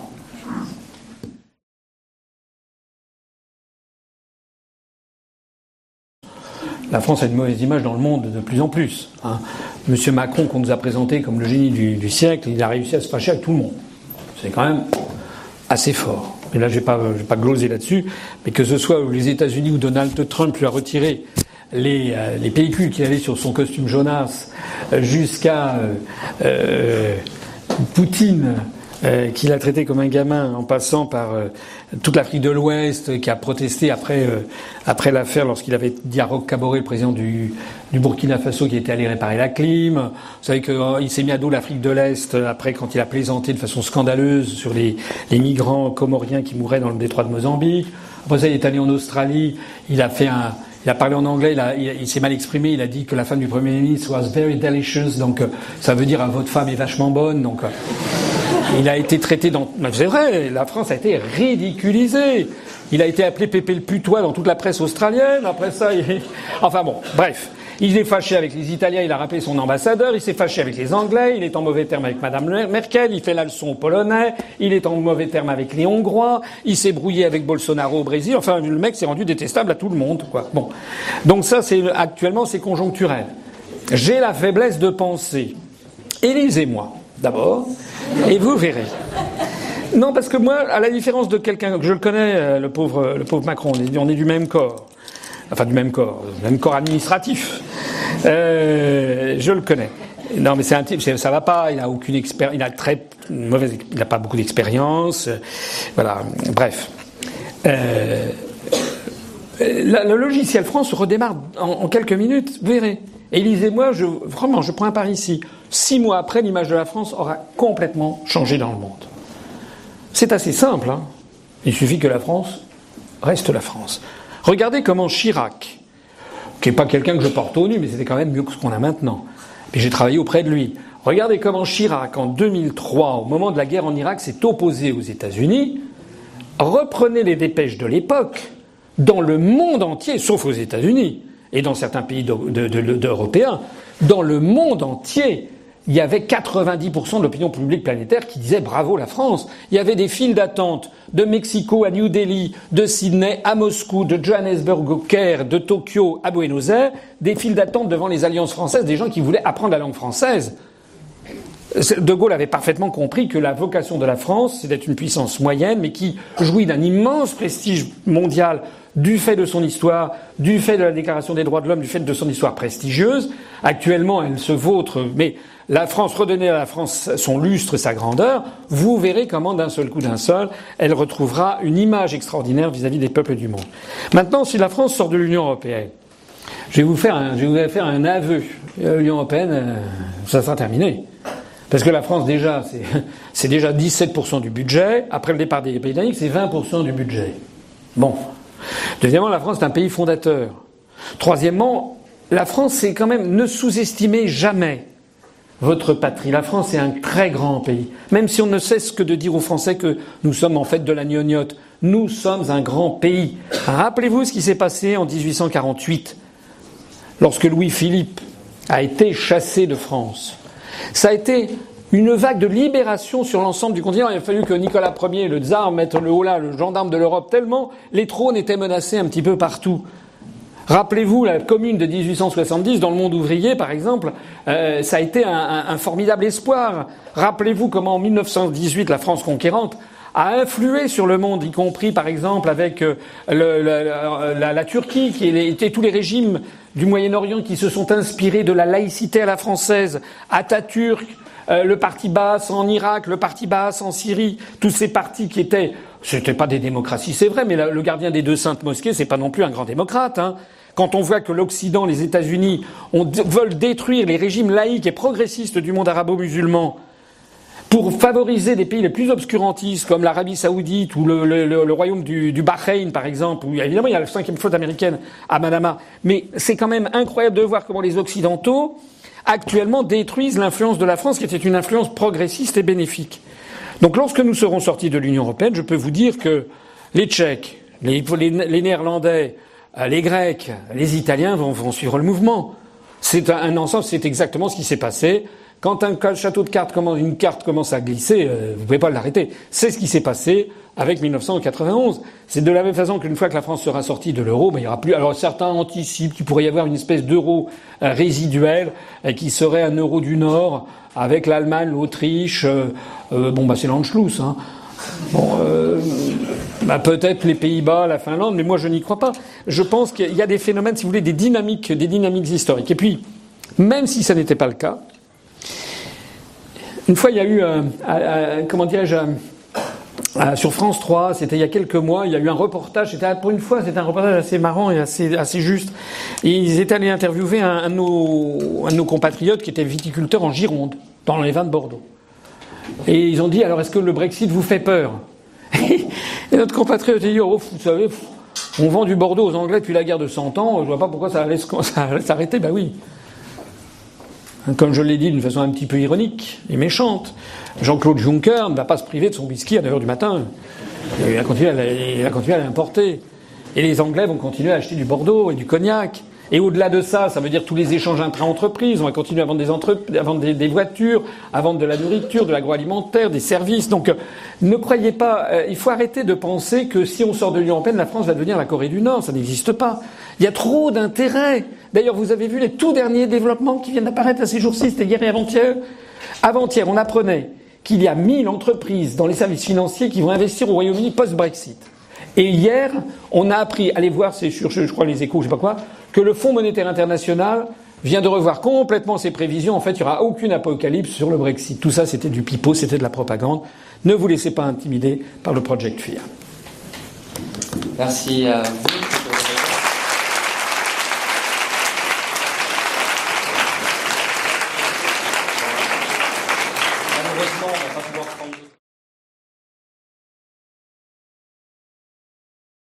Alors je m'appelle euh, Othman El Hadjo Saïd, je suis président de l'association Politeia et j'ai euh, permis d'organiser la conférence de ce soir avec François Célineau sur l'avenir de l'Union Européenne.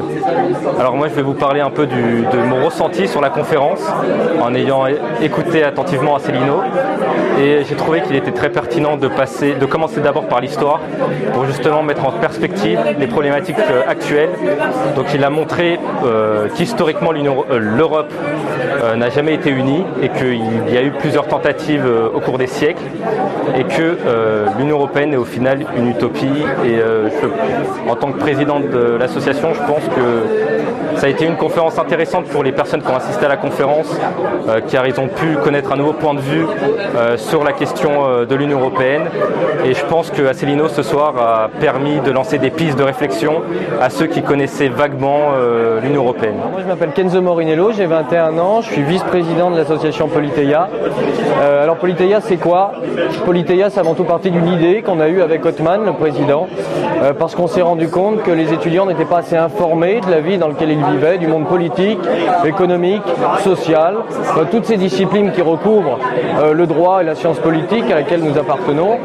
Et nous avons trouvé intéressant d'essayer de réunir un ensemble d'étudiants euh, qui ne pensent pas forcément la même chose, euh, qui ont des idées différentes, une autre perception du monde, de la société dans laquelle ils vivent, pour permettre de s'engager dans une association de débat, une association de projet aussi. la preuve, ce soir nous avons invité M. Asselineau, qui a permis de s'exprimer avec ses points de vue, avec ses idées, qui ne sont pas partagées forcément par tout le monde, mais c'est le cœur de notre association, faire parler des gens qui n'ont pas les mêmes idées que tout le monde. Euh, donc nous, nous regroupons euh, une association qui regroupe 35 étudiants environ à l'Université de Lyon 3. Euh, tous ont des engagements politiques ou non. tous ont des idées différentes. On, en a certains qui sont plus libérales, d'autres plus conservateurs, d'autres certains qui sont marxistes, d'autres qui ne le sont pas du tout, qui ne pensent rien. Et l'objectif, c'est d'ouvrir les étudiants avant tout. À ceux qui ne s'y intéressent pas, les ouvrir et se poser les bonnes questions sur le monde d'aujourd'hui et le monde de demain, parce que nous estimons que les étudiants sont les acteurs réels du monde d'aujourd'hui que nous devons construire, euh, en tenant compte bien entendu de ce qu'ont fait nos, pères et nos aînés. Euh, donc voilà, c'est un peu, je vous dis ça avec beaucoup d'humilité, enfin j'essaye, mais je pense que ça peut être porteur, que ça peut être intéressant et que ça peut être très enrichissant.